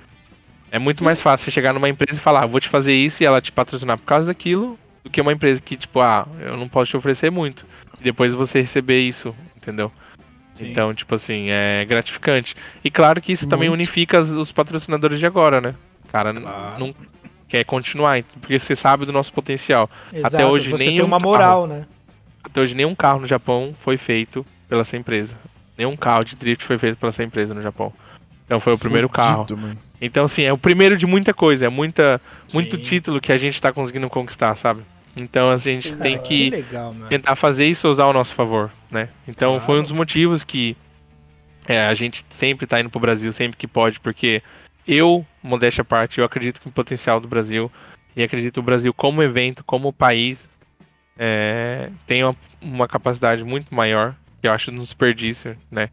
Infelizmente a gente tem as briguinhas aí entre né, empresas aí no Brasil, entre organizadores, que o tanto que eles se dedicam para atrapalhar um outro, se eles se dedicassem essa mesma quantidade para um se ajudar, o Brasil já estaria lá na frente. Tipo, eu penso assim. os Porra. dois maiores, fazer um negócio foda, né? Que tem capacidade, tem lugar, tem. Hoje, é, então, hoje virar organizador no, no Brasil virou uma profissão, que não era pra ser, na verdade. Era pra ser um time. Hoje virou uma profissão. Ah, vou virar organizador de evento de drift. Tipo, mano, não. Tipo, vamos, vamos crescer, entendeu? O esporte é o mesmo. Então, assim, ficou times, né? Virou times, né, hoje, né? Igual o futebol. Ah, você é desse time, você não pode participar desse aqui. Ah, então, tipo, Uhum.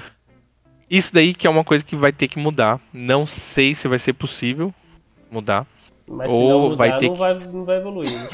Ou vai ter que vir alguém e, tipo, pisar em cima de todo mundo e fazer algo melhor ainda, entendeu? Tipo assim, Ah, e eu torço muito por isso, sabia? entendeu? Mano, Então, tipo, mas eu parte torço é muito por isso, velho. só que o Eu problema torço do Brasil, um bilhão. que não acontece no Japão, é que o Brasil, o dinheiro fala alto, É. entendeu? Muito. Ah. E eu presenciei muito, eu nunca tinha ido pra Brasília, entendeu? É a primeira vez que eu fui pra Brasília. Eu presenciei muito isso lá, principalmente por causa dos políticos, né? Não falando de política, mas é, lá é um, é um estado, uma cidade, sei lá, o que vocês consideram, Distrito Federal, no caso, né? Que é muito difícil qualquer coisa fazer lá. E acredito que o esporte em si, com todos os outros orga- organizadores também, que o dinheiro fala muito alto. Então, assim, é complicado, entendeu? Tipo, um exemplo, se eu quiser organizar um evento, ah, vamos organizar um evento aí, nós tudo aí, de drift, semana que vem, demorou.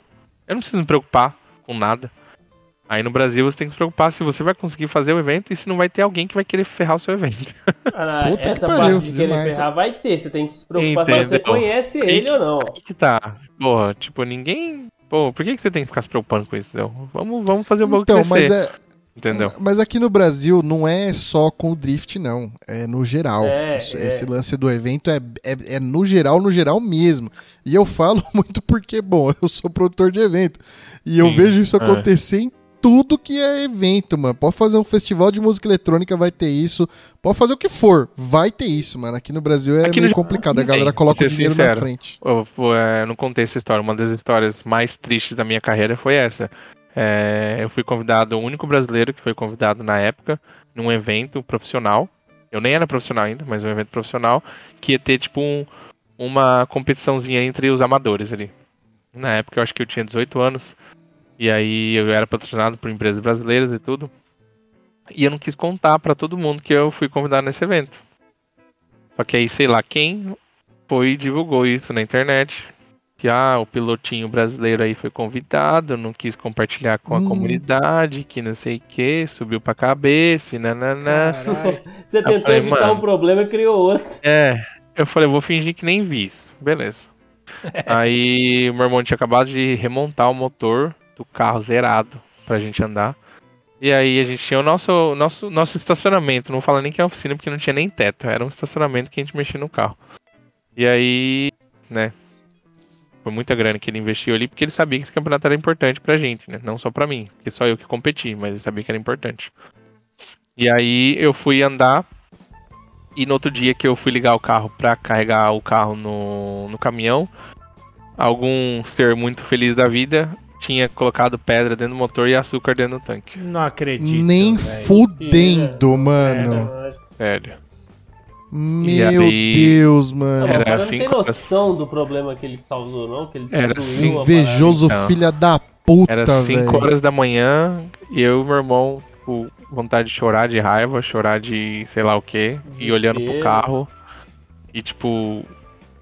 Porra, mano, sério, velho. Que alguém teve capacidade de fazer isso. Aí, Mano. tipo, eu corri atrás de ajuda, consegui um carro emprestado de última hora. Não era um carro bom, né? É um carro totalmente diferente do que eu tava acostumado a andar. E aí não consegui bons resultados. Acabei batendo o carro também. Puta. Tive que pagar o carro. Puta que pariu, meu. Meu Deus do céu, como é E aí foi. Nessa época foi a época. Justamente nessa época que foi a época que eu decidi parar, porque a dívida já tava feia já demais, já, já tinha dado prejuízo pro meu irmão e eu tive que ainda pagar esse outro carro, entendeu? Eu não tinha tanto dinheiro na época, eu tava tra- começando a trabalhar ainda, é, período integral, tudo. Então, tipo, foi tipo assim, cara, o drift só tá ferrando com a minha vida, então, tipo, acho que é hora de parar. Então, e foi um dos motivos que também me ajudou a ficar dois anos longe, porque eu tinha que pagar as dívidas, eu não queria ficar como devedor e ainda tá gastando dinheiro, entendeu? Então, tipo assim, Uhum. foi por causa dessa pessoa que até hoje, infelizmente, a gente não descobriu quem foi. E a gente sabe que foi uma pessoa próxima, porque Com a única certeza tinha pessoa- acesso a vocês, né? a única pessoa. Tipo assim, claro, o estacionamento ali era aberto, mas a única pessoa que sabia o horário que a gente ia sair, as únicas pessoas que sabiam o horário que a gente ia sair da oficina naquela noite e voltar, são as pessoas que estavam à nossa volta, entendeu? Então, tipo assim, infelizmente a gente não teve prova, não tem como saber. Você não vai sair dando de É, não tem dedo é, na cara dos seus amigos. Exato, é. e Ah, saber- se é aqui no Entendeu? Brasil. Ah, se Ah, é mas ia fazer uma Brasil. peneirada, meu parceiro. É, então. Nossa senhora, ia assim, levar não é- pras não é ideias. também, né? Mas, tipo, O assim, não problema é que era muita gente. né? Era É, muita gente. É. Tipo, ser sincero, era muita gente envolvida nessa época, nesse, nesse final de semana que teve. Então era. Não, ia. Foi melhor a gente.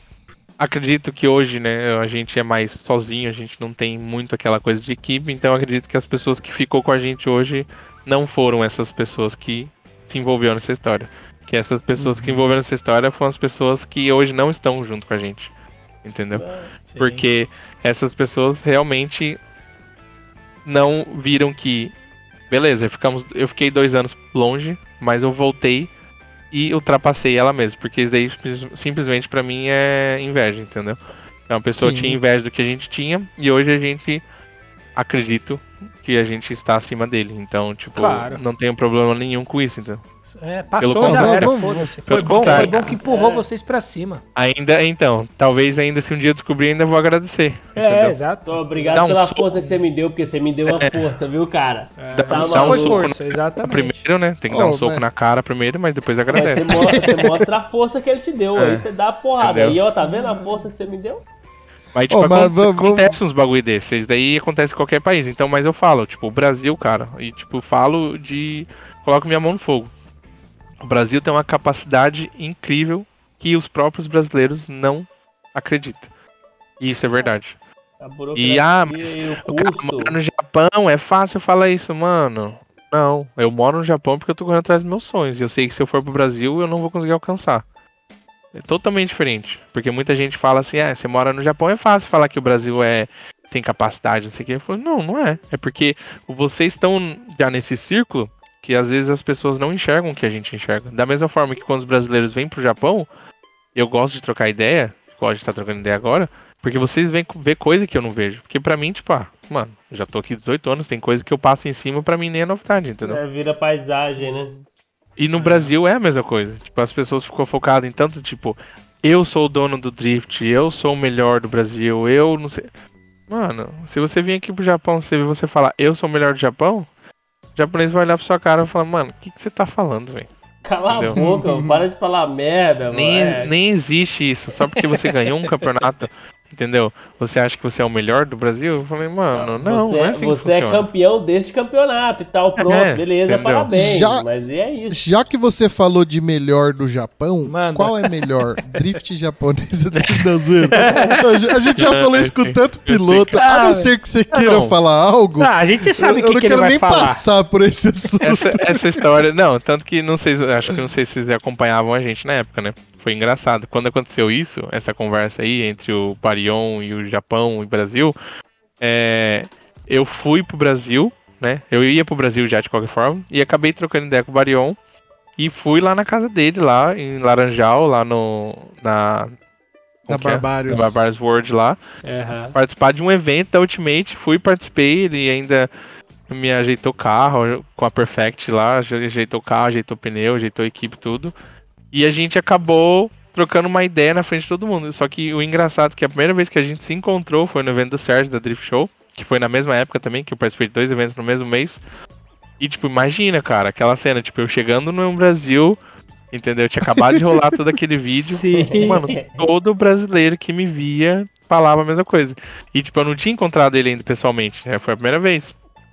Mano, até a a gente se encontrando, comentando um outro, a galera filmando, tirando foto e, tipo, zoando. Eu falei, falei, mano, e aí, tipo, ele veio, trocou ideia, na moral, falou assim, né? Tipo, não sei a forma que você recebeu a mensagem e tal. Assim, eu falei, mano, relaxa, cada um tem opinião, entendeu? Talvez, né, tenha se expressado de uma forma errada, ou talvez é o que você queria ter falado mesmo, e já era, tipo, bola pra frente. E, tipo, aí foi aonde que ele me chamou pra ir lá pra Laranjal, participei do evento, entendeu? Me recebeu super bem lá e tal.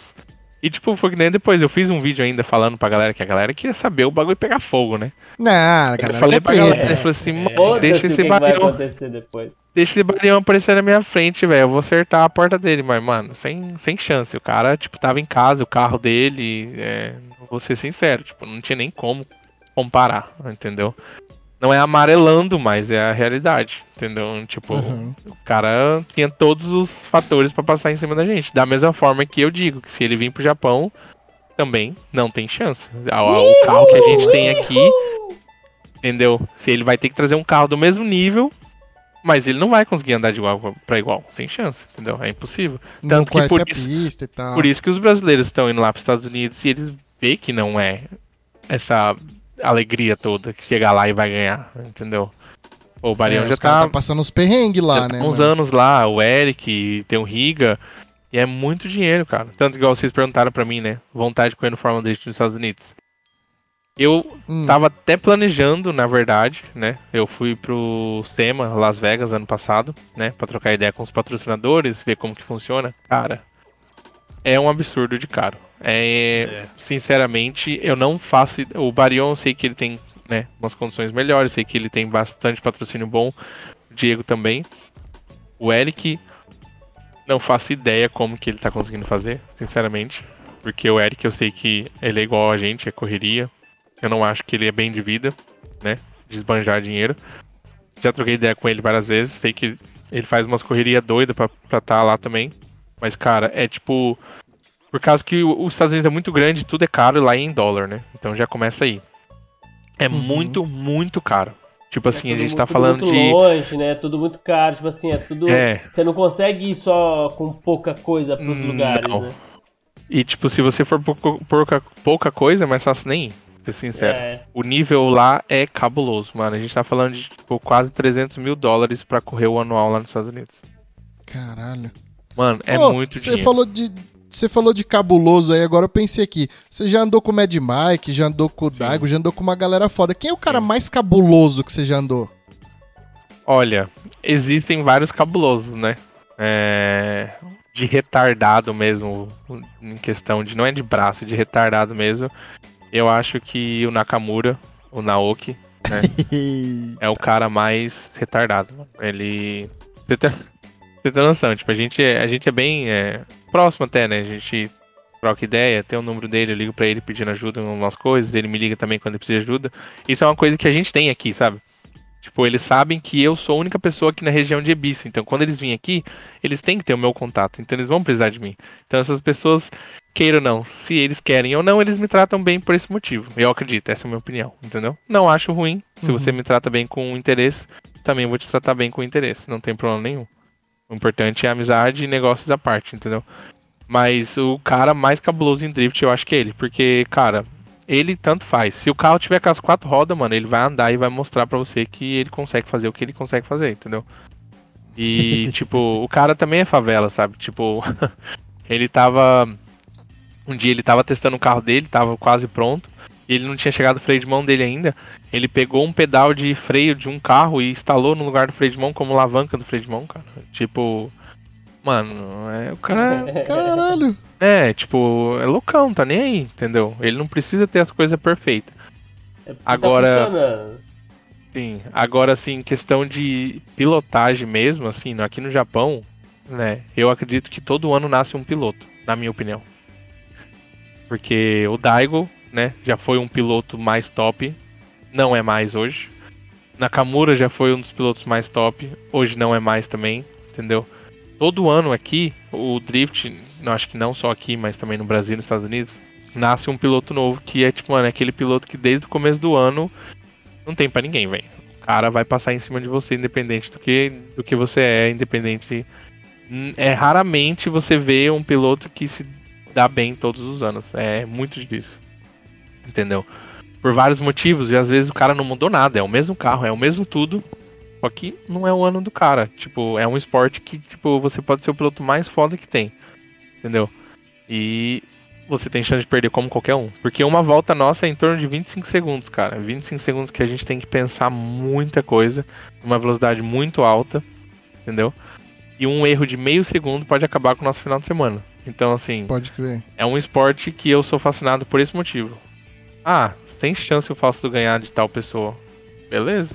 Entendeu? Então, tipo, ah, igual ano passado. A gente ganhou duas vezes do campeão do anual. O campeão anual, que foi o Kanta, né? Que foi um piloto japonês, um moleque de 22 anos, acho. A gente ganhou duas Caramba. vezes dele ano passado, o ano que ele foi campeão. Então, tipo assim, capacidade eu acredito que a gente tem. É, como piloto, eu acho que o meu maior problema no momento não é equipe, não é carro. É, ano passado, até ano retrasado, eu acredito que meu carro faltava muita força, mas ano passado a gente fechou vários patrocínios e várias ajudas e um pouquinho de dívida ali também aqui, mas a gente conseguiu montar um carro de mil cavalos ano passado, então carro não foi problema ano passado. É, mas eu acho que o maior problema meu é deixar levar pelo momento. Tipo assim, um exemplo. Teve um round de Ebissa ano passado que já tava ganho. Tipo, praticamente eu só tinha que dar a minha volta. Eu já ia chegar nas, nas quartas, no top 4 no caso, né? E já tinha chance de pódio ali praticamente. E porque eu quis fazer, não estava seguro com o suficiente, sabe? Eu sou. Eu, o meu problema de estilo, assim, no, no drift é esse. Eu acho que o, o seguro não é o suficiente. Entendeu? Principalmente ir porque um você- pouquinho mais. você tá batalhando com um piloto top, piloto de cabeça. A gente não tá falando de piloto que não classifica. A gente tá. Quando você chega no, numas quartas de finais ali, você tá com os pilotos melhores do dia, entendeu? Então, tipo, Uhum. isso é uma coisa que eu não consigo controlar muito bem ainda. É fazer o, né? O, o básico. O Ali naquele momento- feijão ali na hora que precisa É, ser feito. entendeu? né? Quer forçar um pouquinho mais. Porque, mano, o sangue tá, tá milhão, cara. Ali, tipo, se você fizer uma pergunta besta pra mim ali na hora do que eu tô no rádio ali, eu nem vou te responder, eu nem vou te escutar, entendeu? É uma concentração, é, é, é cabuloso, é uma concentração ali que a gente tá que. E o coração batendo a milhão e respiração funda, é tipo. É um bagulho que, tipo, a gente tá ali pra, mano, passar em cima do cara que tiver na nossa frente, entendeu? Sim. E aí, tipo, alguém pega e fala pra você, no caso, né, o Lacraia fala, então, você tem que ir de boa. Tipo, mano, como, velho, eu já De boa é o caralho. pronto, mano, entendeu? Então, tipo assim, eu acredito que esse foi o meu maior erro, sabe, esse ano passado, em relação a isso. Os resultados que a gente conseguiu chegar ao top 8 praticamente 5 rounds dos 6 que a gente teve, entendeu? Caramba. É, a gente ficou praticamente quinto, sexto, quarto, sexto, quinto, tipo assim, sabe? Entre os Sim, melhores ali. Sim. E só um round que a gente perdeu na primeira batalha, que a gente ainda. é, a gente ainda. Como fala? A gente foi lá no juiz, a gente fez a documentação pedindo pra eles rever, porque a batalha não foi justa. Eles estavam com. E alguns rounds que tem uns pilotos queridos, né? E Ah, eles estavam. é, mas acho que é no mundo todo, né? E eles estavam com. Tipo, praticamente o que eles falaram na reunião aconteceu nessa batalha entre eu e esse piloto. E, tipo, os caras simplesmente mudou. Tipo, ah, nem vi, tipo assim. Aí eu falei, mano. Ah. E aí, o que me deixou mais puto foi o piloto chegar em mim e falar assim: Caraca, eu achei que eu tinha perdido. Ah, mano, você tá de sacanagem, velho. Aí eu fui atrás do juiz, fiz a. O, ju- o a- juiz fez ele ganhar. Fiz a documentação, tudo, e o juiz falou assim: Não, você não tem. É, é, Respaldo pra isso. respaldo suficiente pra, Aham. tipo. Pra, Pra pra questionar, né? pedir. Foda, né? A política é, foda, né, velho? Aí eu peguei e falei, beleza. O importante é que o piloto sabe que ele tinha chance de ter perdido, então tá bom. Aí a É. gente se encontrou de novo em outro round, depois desse. Olha, olha só a fita, a gente se encontrou de novo no round depois desse. Cara, eu tinha ganhado já na primeira batalha, os caras deu empate duas vezes. Nossa. E as outras duas vezes foi tipo assim, putz, dava pra ter dado a vitória pra mim, mas o cara quis empatar de novo. E como só pode empatar três vezes no máximo, chegou na última volta, o cara já tava cansado, eu já tava cansado, que era verão. O verão, dentro desses carros, a gente não tem produção nenhuma. Com o macacão chega a quase 50 graus. Entendeu? Uhum. E a gente já tava cansado, chegou ali. Na, no último empate, o cara foi e rodou. Entendeu? Aí eu falei, nossa, Se ele não senhora, roda. só faltou os caras falar que rodou por causa de mim, entendeu? É. Tipo assim.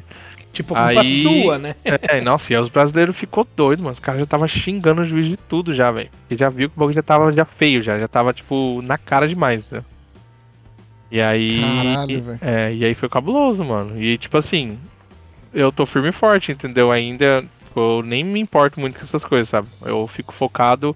Eu não gosto de assistir muita live, não gosto de assistir muitas coisas durante o evento, ver os comentários, a galera, tudo, porque o pessoal é meio pesado às vezes, né? Desconcentra, Aí, né? É, eu, tipo, tô ali no meu mundo, entendeu? Você Sim, vai me sim, ligar durante o evento, velho, eu nem vou te atender. Tipo assim. A não ser se for um bagulho É, não, importante. também, é, não é nem momento pra atender Entendeu? os outros também. É, É, é só um momento de concentração mesmo. Não, Tem- mas tem- tem, ó, tem gente que fala, ô mano, colei lá no evento, velho, não sei o que. Eu falei, mano, eu, tipo, eu não quero falar dessa Não forma. é hora de trocar ideia, né, eu- mano? Não, tipo assim, tipo, você É. pode colar no pitch, eu vou te receber super bem, a gente vai tirar uma foto, vamos trocar ideia, mas, tipo, mano, não é um momento ali pra, tipo. é- Ficar é, papiando. é, entendeu? Tipo, nossa, tá É foda o trampo, né? entendeu? É tenso, Tipo assim, né, meu? Uhum. É, é tipo assim, a Tá gente tenta. Eu tenho uma equipe hoje que eu sento no carro e eu não me preocupo com nada. Já tive momentos que eu competi que eu sentava no carro, tinha que perguntar se a roda tava apertada, se tinha Sim. gasolina, se tinha conferido o óleo. Tinha que se- revisar tipo, tudo. Você tinha que é. perguntar pra revisar. Porque eu não confiava, entendeu? E não era por Sim. causa das pessoas, era por causa que, tipo, eu não tinha A experiência. sua ou, preocupação também. Tipo, né? é, entendeu? Hoje não. Mano, se o cara falar, a roda tá pra cair, mas dá pra dar uma volta, demorou. Entendeu? É, vai embora, né? É tipo, é tipo isso, Caraca. sabe? Isso conta muito, entendeu? Então, tipo assim, é, faz quatro anos, né, que a gente compete, então eu acho que acredito que esse ano a minha cabeça nessa parte vai estar muito melhor, né? Acredito que sim, vou ser sincero, se a gente tivesse uma tranquilidade financeira melhor, ajudaria muito mais, entendeu? Porque a gente compete com o piloto da Red Bull, pô, o Mad Mike, a gente compete com o caralho, piloto né, da Toyota. Os caras, mano, os caras não querem nem saber o que tá acontecendo, entendeu? Os caras só tá ali Olha pra sentar e andar. Isso E- e- faz a diferença. Ô, ô, Fausto, e tem, um, e tem um DK aí? Aqui no Japão, É. ah, depende, né? Sei lá, é que a gente, foi o que eu falei pra você, a gente não tem muito negócio de ficar coroando as pessoas, sabe? Sim. Entre os mas tem japoneses tipo, mesmo. mas tem um cara que, tipo, mano, você Tipo, fala um assim, esse cara é muito Foi- pica. Então, foi o que eu falei pra você, um exemplo. Todo ano nasce um piloto aqui. No Aham. momento, na Fórmula Drift, o DK é Alcanta. Se você pesquisar Ah, depois aí, Esse moleque de 22 anos. o moleque de 22 anos, mano, Caralho, o moleque né, é um robô. Independente das condições da pista, ele faz Aham. a mesma volta do mesmo jeito. Ele é Cara, é um-. Constante, moleque é um né? robô. Com 22 Então, anos. até hoje, até hoje ele nunca tinha ganhado. Começou a fazer drift com 14 anos, entendeu? Aí. Ele é patrocinado, ele é piloto de Ebisso, entendeu? Caralho. Ele senta, Caramba. ele senta no carro e anda. Ele não sabe o que, que tem que fazer, ou- ele mexe no carro Não. assim, mas tipo, ele é piloto, entendeu? Esse moleque, esse moleque é um Faustinho. Então, Um Faustinho. muita gente, muita gente já falou assim, pô, por que você não pilota pra outra equipe, que não sei o Que que, da né, seria mais fácil. É e não. O problema de você pilotar pra outra equipe é que você não vai ter o carro nas suas mãos, você não vai poder fazer o que você quer, você não É, vai e poder. você não vai ter a liberdade, né, meu? Entendeu? E já, tipo, né, chances talvez tinha, tinha, mas, putz, eu não sei, cara. Porque eu já vi já situações em equipe ali que o piloto teve que abaixar a cabeça e que, tipo, putz, É, É, a Acaba política entra no, no game É. de novo. né? é, é- é Rubinho na Ferrari. é, tipo assim, ah, o carro É. tá ruim. É, O carro tá ruim ou o piloto tá ruim? Quem garante? Entendeu? exato. Então, tipo, eu não gosto disso, sabe? Eu sei que a minha equipe, se eu falar que o carro tá ruim, eles vão olhar, entendeu? E se eu falar que, tipo, eu não tô confiante, eles vão olhar mesmo assim o carro pra ver, tipo, se sou eu mesmo ou não, entendeu? Eu posso confiar neles nessa, nessa parte, sei que o carro. Meu carro não quebrou nenhuma vez esse ano. Quebrou, mas todas as vezes foram possíveis de arrumar antes do horário de usar o carro, entendeu? Sim. Então não foi Nada nenhuma quebra repentina, assim, entendeu? Ah, Tipo, quebra, ah, beleza, demorou, nós tem a peça, já tá tudo certo, vamos trocar, relaxa. Então, tipo assim, é, é totalmente diferente a pegada. Hoje em dia, tipo, eu acho que a gente tá bem formulado, assim, entendeu? E, cara, é, não tem nada a falar, tipo, Drift pra mim é tudo. É igual eu, tô- eu, eu tenho, né, a minha marca, né, Fausto Drift Life. Pra mim, sim. é, sou eu, entendeu? Não. Igual vocês falaram, É né? sua situação de, de mudar, né? De país. Mudaria pelo país se o país faria o que eu sonho, que é né, viver desse esporte. Por isso que no Japão, no momento, eu estou aqui e pretendo ficar aqui por um bom tempo, porque é muita coisa ainda que eu tenho pra conquistar aqui ainda, é muita coisa que eu sei que pode conquistar. E eu não preciso morar em um lugar só. Eu posso morar no Brasil, eu posso É. morar no Japão ao mesmo tempo, Exato. posso ir para os Estados Unidos, entendeu? Só que uma Uhum. coisa que eu senti muita dificuldade nos Estados Unidos foi o financeiro. Que no Brasil você dá um jeito, entendeu? Mas nos Estados Unidos lá é assim, mano, eu tenho grana. Se Ou você não, tem, grana, É. se você não tem grana, a gente não anda junto não. Tipo assim, entendeu? Eu senti muito isso das empresas lá. Tipo, ah, eu tenho isso pra te oferecer. Se você não tá feliz, tem quem quer. Então, tipo assim, lá ou você entra com bala na agulha ou ninguém vai te respeitar. É a realidade. E eu conversei com pilotos lá também.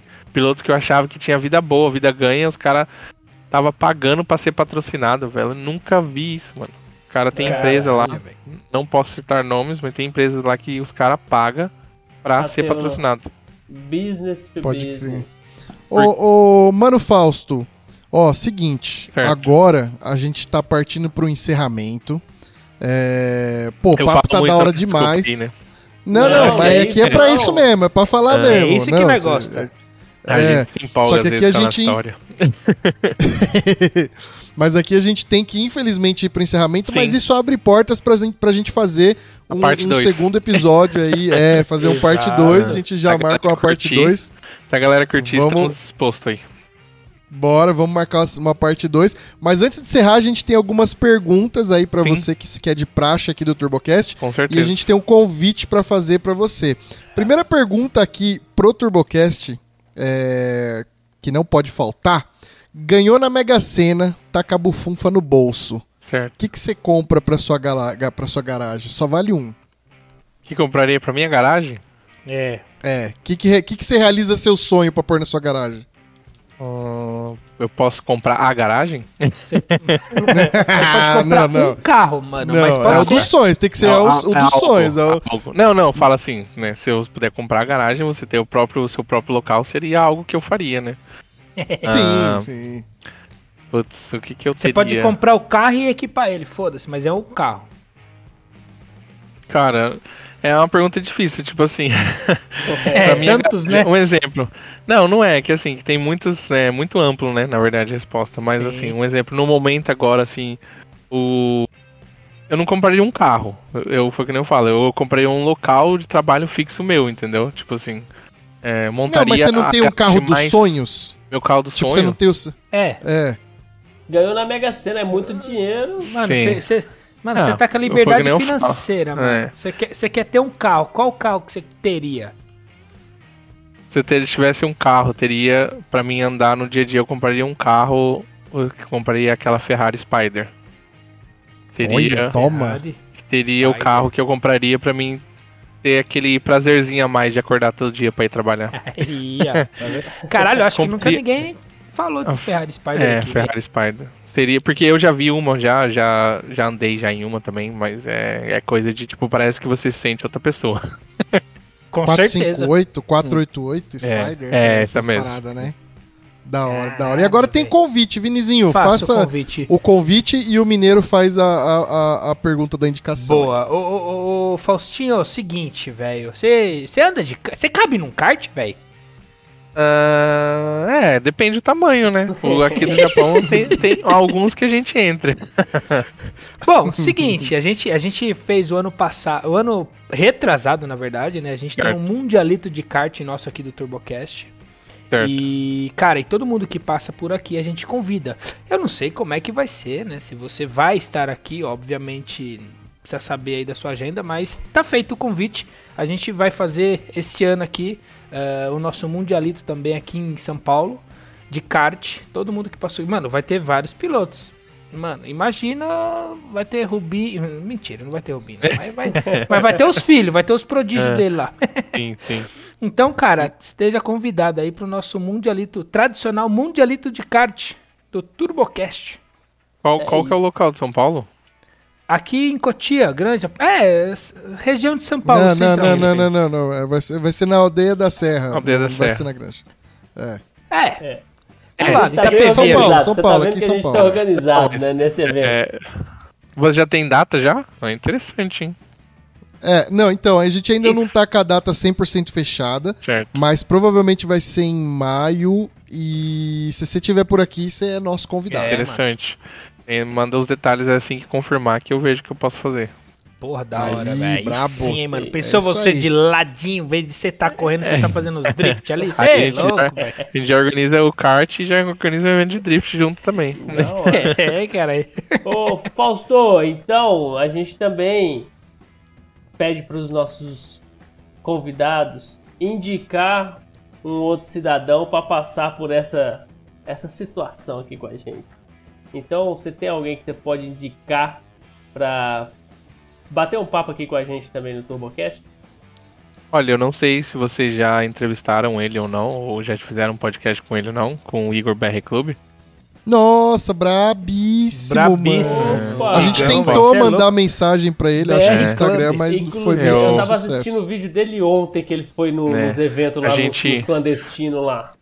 A gente é, é, a gente já fez vários trampos junto, a gente tem contato Porra, aí a todo hora, momento. velho. Caso, né, vocês quiserem, eu posso passar o fazer a ponte pra vocês. Eu acho que ele é uma pessoa que tem uma história muito interessante também, é Porra. diferente, diferente da minha, porque no caso ele não é um piloto, mas ele é uma é uma imagem, uma figura bem conhecida aqui no Japão como também no Brasil. E ele faz faz muitos anos o que ele mais ama, que é envolver com carro. e Muito acredito louco. que É. seria uma história interessante que muita gente não sabe de muita coisa também, né? Mas Exato. caso Porra, né, da hora. seria um convite boa, muito, muito bacana. Eu posso ajudar vocês também a organizar isso aí, sem problema nenhum. Que legal. Nossa, top demais, top. mano. Então- Belíssima indicação. Senhor Fausto, agora sim de fato vamos encerrar esse episódio e vamos abrir as portas para uma, uma, uma segunda versão, um segundo bate-papo. Antes de encerrar de fato, o espaço tá aberto agora, pode ficar à vontade. Se quiser agradecer patrocinador, mandar um abraço pra galera aí, fica à vontade, agora o espaço é seu. É, primeiramente, né, agradecer a vocês aí por estar cedendo esse espaço, né, pra gente poder contar a nossa história. Eu acho que é muito importante. E agradecer a todo mundo, todos os envolvidos, desde quando essa nossa história começou, né? Todas as pessoas que ouvir, ouvirem essa história e talvez vão ter uns envolvidos aí também. E talvez vão até dar risada quando ouvir essas histórias tudo. Mas queria agradecer de, de coração é, a cada um de vocês. Queria falar pra vocês o quanto é importante é, o apoio de cada um, é, a força de cada um. E cada coisa que a gente conquista pra gente é um, né, uma energia a mais ali que a gente ganha pra continuar batalhando. E deixar bem claro pra vocês, não é fácil fazer o que a gente tá fazendo. É, é algo que você tem que se dedicar mais do que normal. Se você acha que você tem. Você tá fazendo o suficiente, tá errado. Seu pensamento tá errado. Então você tem que tirar sua cabeça dali e ver que você pode fazer mais do que isso, entendeu? Então só agradecer a todos vocês e não desista dos seus sonhos. Eu também fui um menino sonhador um dia e hoje eu tô vivendo meu sonho e é isso aí, é batalhar, correr atrás do que você quer. Nada é impossível. Se você não tá conseguindo fazer o que você quer, é porque você tá no lugar errado, fazendo da forma errada. Caralho. Então, legal. simplesmente acredite nos seus sonhos e tenha fé. E se alguém dá risada de você, grave bem a cara daquela pessoa que um dia você vai fazer ela dar risada junto com você. É, mano. Você planta Boa, mandioca nela. hora planta mandioca. Mandioca na Caraca, cara da dela. hora. Que da hora, Mas é que, isso. orgulho, É. que orgulho desses brasileiros aí fora, viu, mano? Que da hora. É isso aí. Da Então, hora demais, quero mano. agradecer muito de, de coração mesmo. Mandar um abraço pra todo mundo aí. E é isso aí. Vamos se esforçar mais um ano e vamos trazer um troféu que tá difícil pro Brasil. A gente quer que trazer um hora, velho. troféu. Conta- Bora, conta e com o a gente TurboCast, tá na velho. torcida por você. Pode contar com a nossa torcida daqui Isso desse aí. lado. Estamos se certeza. esforçando pra isso. É muito importante a gente ser um, um dos representantes daqui, do, de um país legal. tão, tão grande assim. Boa, boa. É isso aí, então, Fausto, mais uma vez, muitíssimo obrigado pela sua participação aqui no TurboCast. Muitíssimo obrigado aos meus amigos de mesa, Mineiro e Vi Benedetti. Muitíssimo obrigado a você, ouvinte, que nos acompanhou até aqui. O TurboCast vai ficando por aqui. E até a próxima semana. Valeu! Valeu, galera!